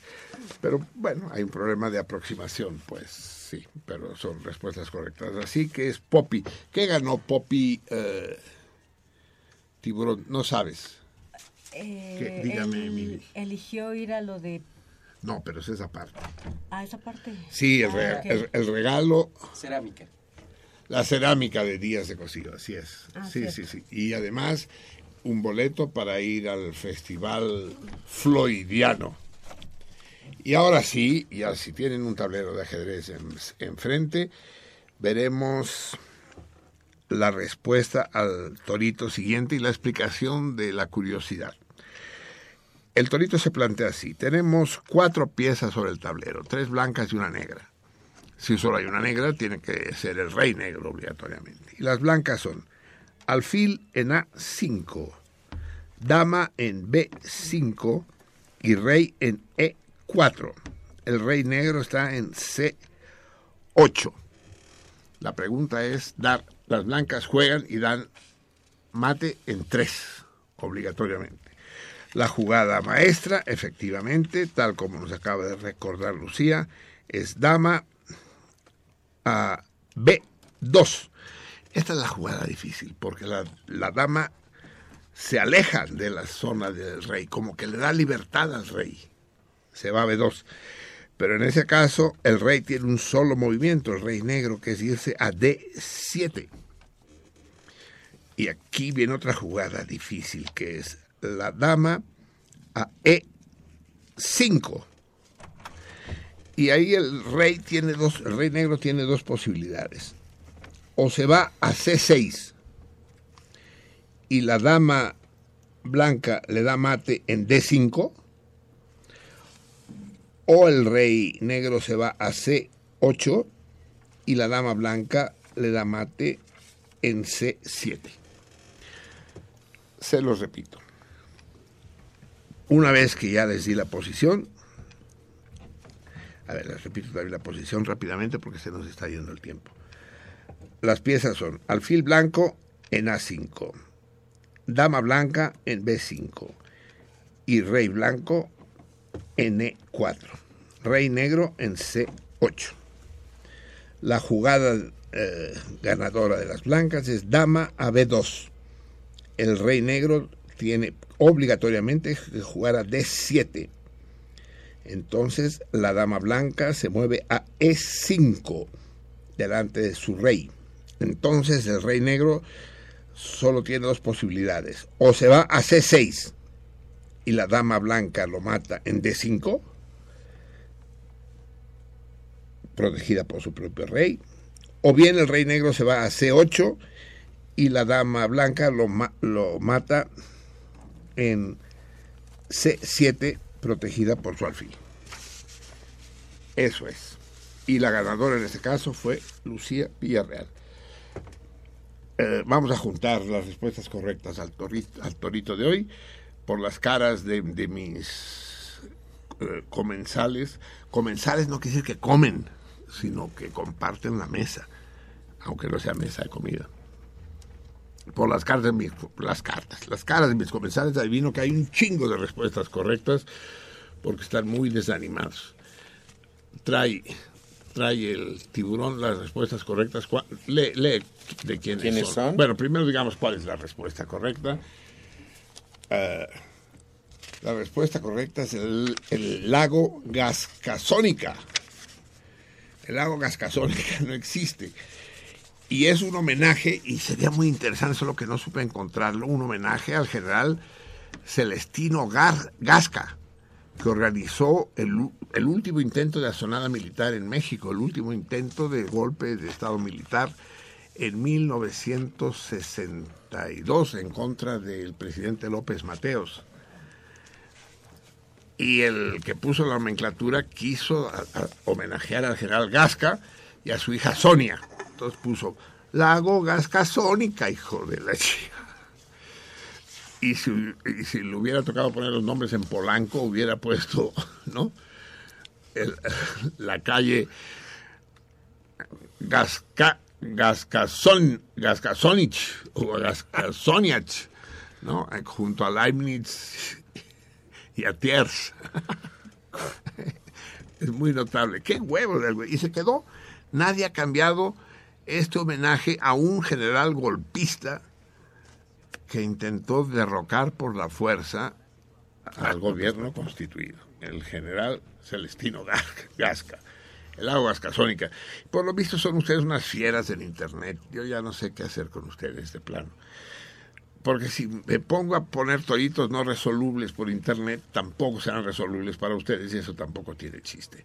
¿Quiénes respondieron correctamente, Javier? Gumercindo Colín, Jesús Ríos, Alfonso Sáez, Mélida Mares, Luis Alberto Flores Muñoz, Martín Catalán, Raúl Sabiñón, Minerva Vázquez, Eleuterio Castro, Abraham Parra Ocampo, Lupus Entorno, Jorge Beto Hidalgo, Guillermo Espíndola y Angélica Vázquez. Uy, hoy nuestras fieras brillan por su ausencia. Solo Martín Catalán, ¿no? Es de los, a lo mejor ya les dio vergüenza. Dijeron, ya, ya, chole, vamos a dejar que gane otro más. Aunque el premio era particularmente jugoso el, el día de hoy. Vamos a ver quién es el ganador. Aquí el Teclas está registrando la, veros- la velocidad del sorteo. Es nuestro delegado de gobernación. Y la mano dulce de Isis va a Dije la mano dulce Isis. Eso. Lee tú misma el nombre del ganador. Jorge, Jorge Beto Hidalgo. Jorge Beto Hidalgo. Ah, es el Beto Hidalgo, el... el- sí, pues sí, dice que es el Beto Hidalgo, pero no sabía que se llamaba Jorge. El Beto Hidalgo, sí. Sí es el Beto Hidalgo, el, el, el, el parroquiano de la página de sentido contrario. ¿O lo estoy confundiendo? No sé. No sé. Me confundió lo de Beto. Bien, amigos míos. Ha llegado el momento de irnos. ¿Ese, ¿Eso quiere decir que ya nos vayamos? sí. Vámonos yendo. Vamos a escuchar la última rola de la noche. Tenemos más mensajes. Twittera. Pues solamente César Berlanga nos dice, ya contesté su chilangada. Desde ahora refiéranse a mí como Robalito. Un, Se, sa- se sale del cardumen de un anádromo del Golfo de California. A los robados también son anádromos.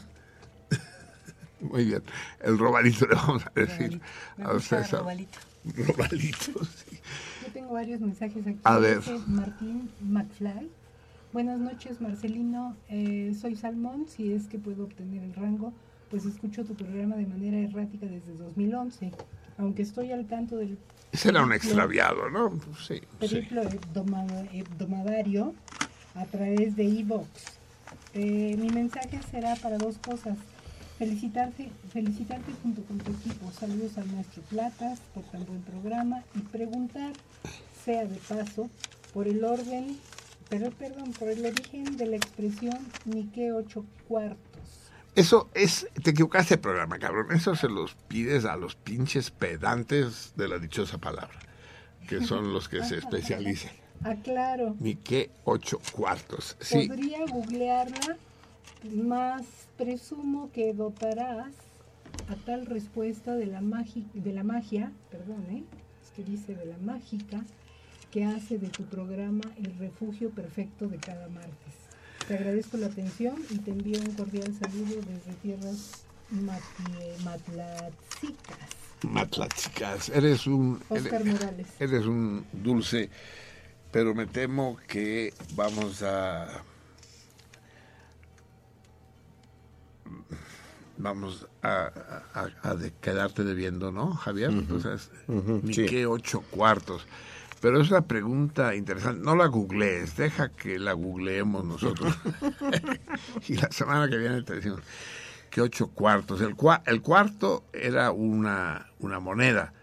Ahora, ocho cuartos eh, son dos, dos unidades de lo, de lo que sea, pero dos unidades. En fin. Moro, ¿Te leo todos? Es que hay tres más. Sí, claro, léelos, mujer. Moro Chaparro dice, buenas noches, salmones principales, Marcelino, Javier y equipo. Salmones Radio Escuchas. El pasado viernes fui al correo mayor y no pude enviar nada porque no había ninguna ventanilla para comprar timbres.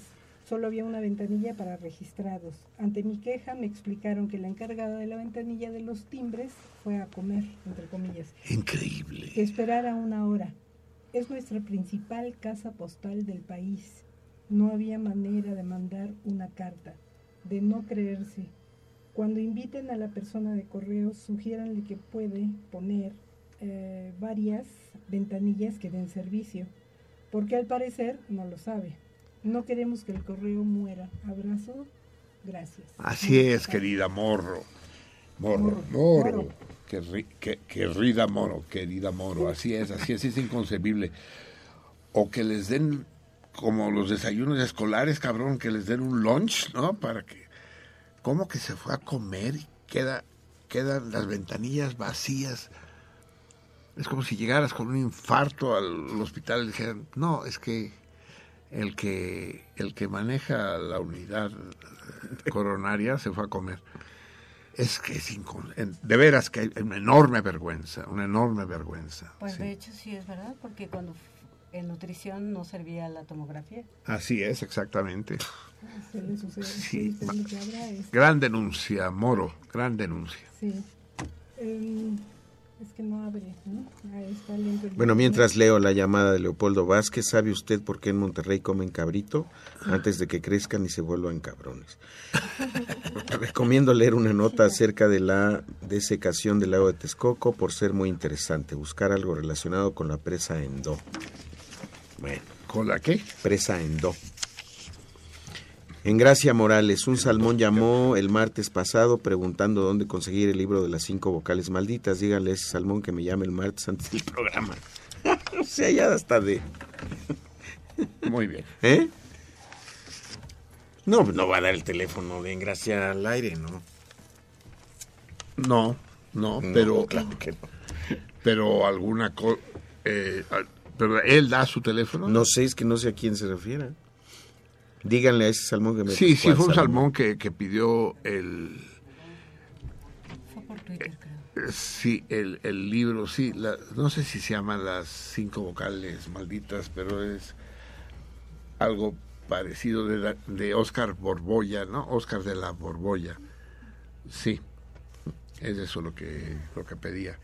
Bueno, nos comunicaremos contigo en gracias, ¿sí? Emilio Martínez, otro mensaje más. Buenas noches, Salmones. Qué bueno que haya regresado el maestro Platas. El programa ya era más aburrido que ir a misa. Chinga tu madre. No, no leas una palabra más. Por favor, complázcanme con la canción de los monjes de por ocho. Saludos cordiales de la horca. ¿Será el Carmina Burana? Yo creo. ¿Intaberna? Sí, Intaberna, cuando somos. Lucía Villarreal. A mí me encanta el toque de bandera escrito por Xochitl Angélica Palomini Contreras. La cumbia televisiva me repugna. Un saludo a todos y un beso enorme a Javier Platas y muchos para Marcelina. ¿Entendiste? No. sí, el otro te echa porras y, y a, ese sí le hace, dice, era, antes de que llegara él, esto era una mierda. Infumable, Va, nos vamos. Esta noche los encaminamos hacia, hacia la belleza melancólica, hacia la lasitud, salmones míos. Vamos, vamos a escuchar nada menos que con Teresa Stratas, esa voz incomparable, eh, la canción Yukali. Eh, eh, la melodía es de Kurt Weill y habla de una isla lejana donde todo es belleza, todo es alegría, todo es armonía. Nadie sufre, nadie padece, nadie se angustia, nadie se enoja. Yukali solo tiene un defecto, amigos míos, solo uno, y es que no existe.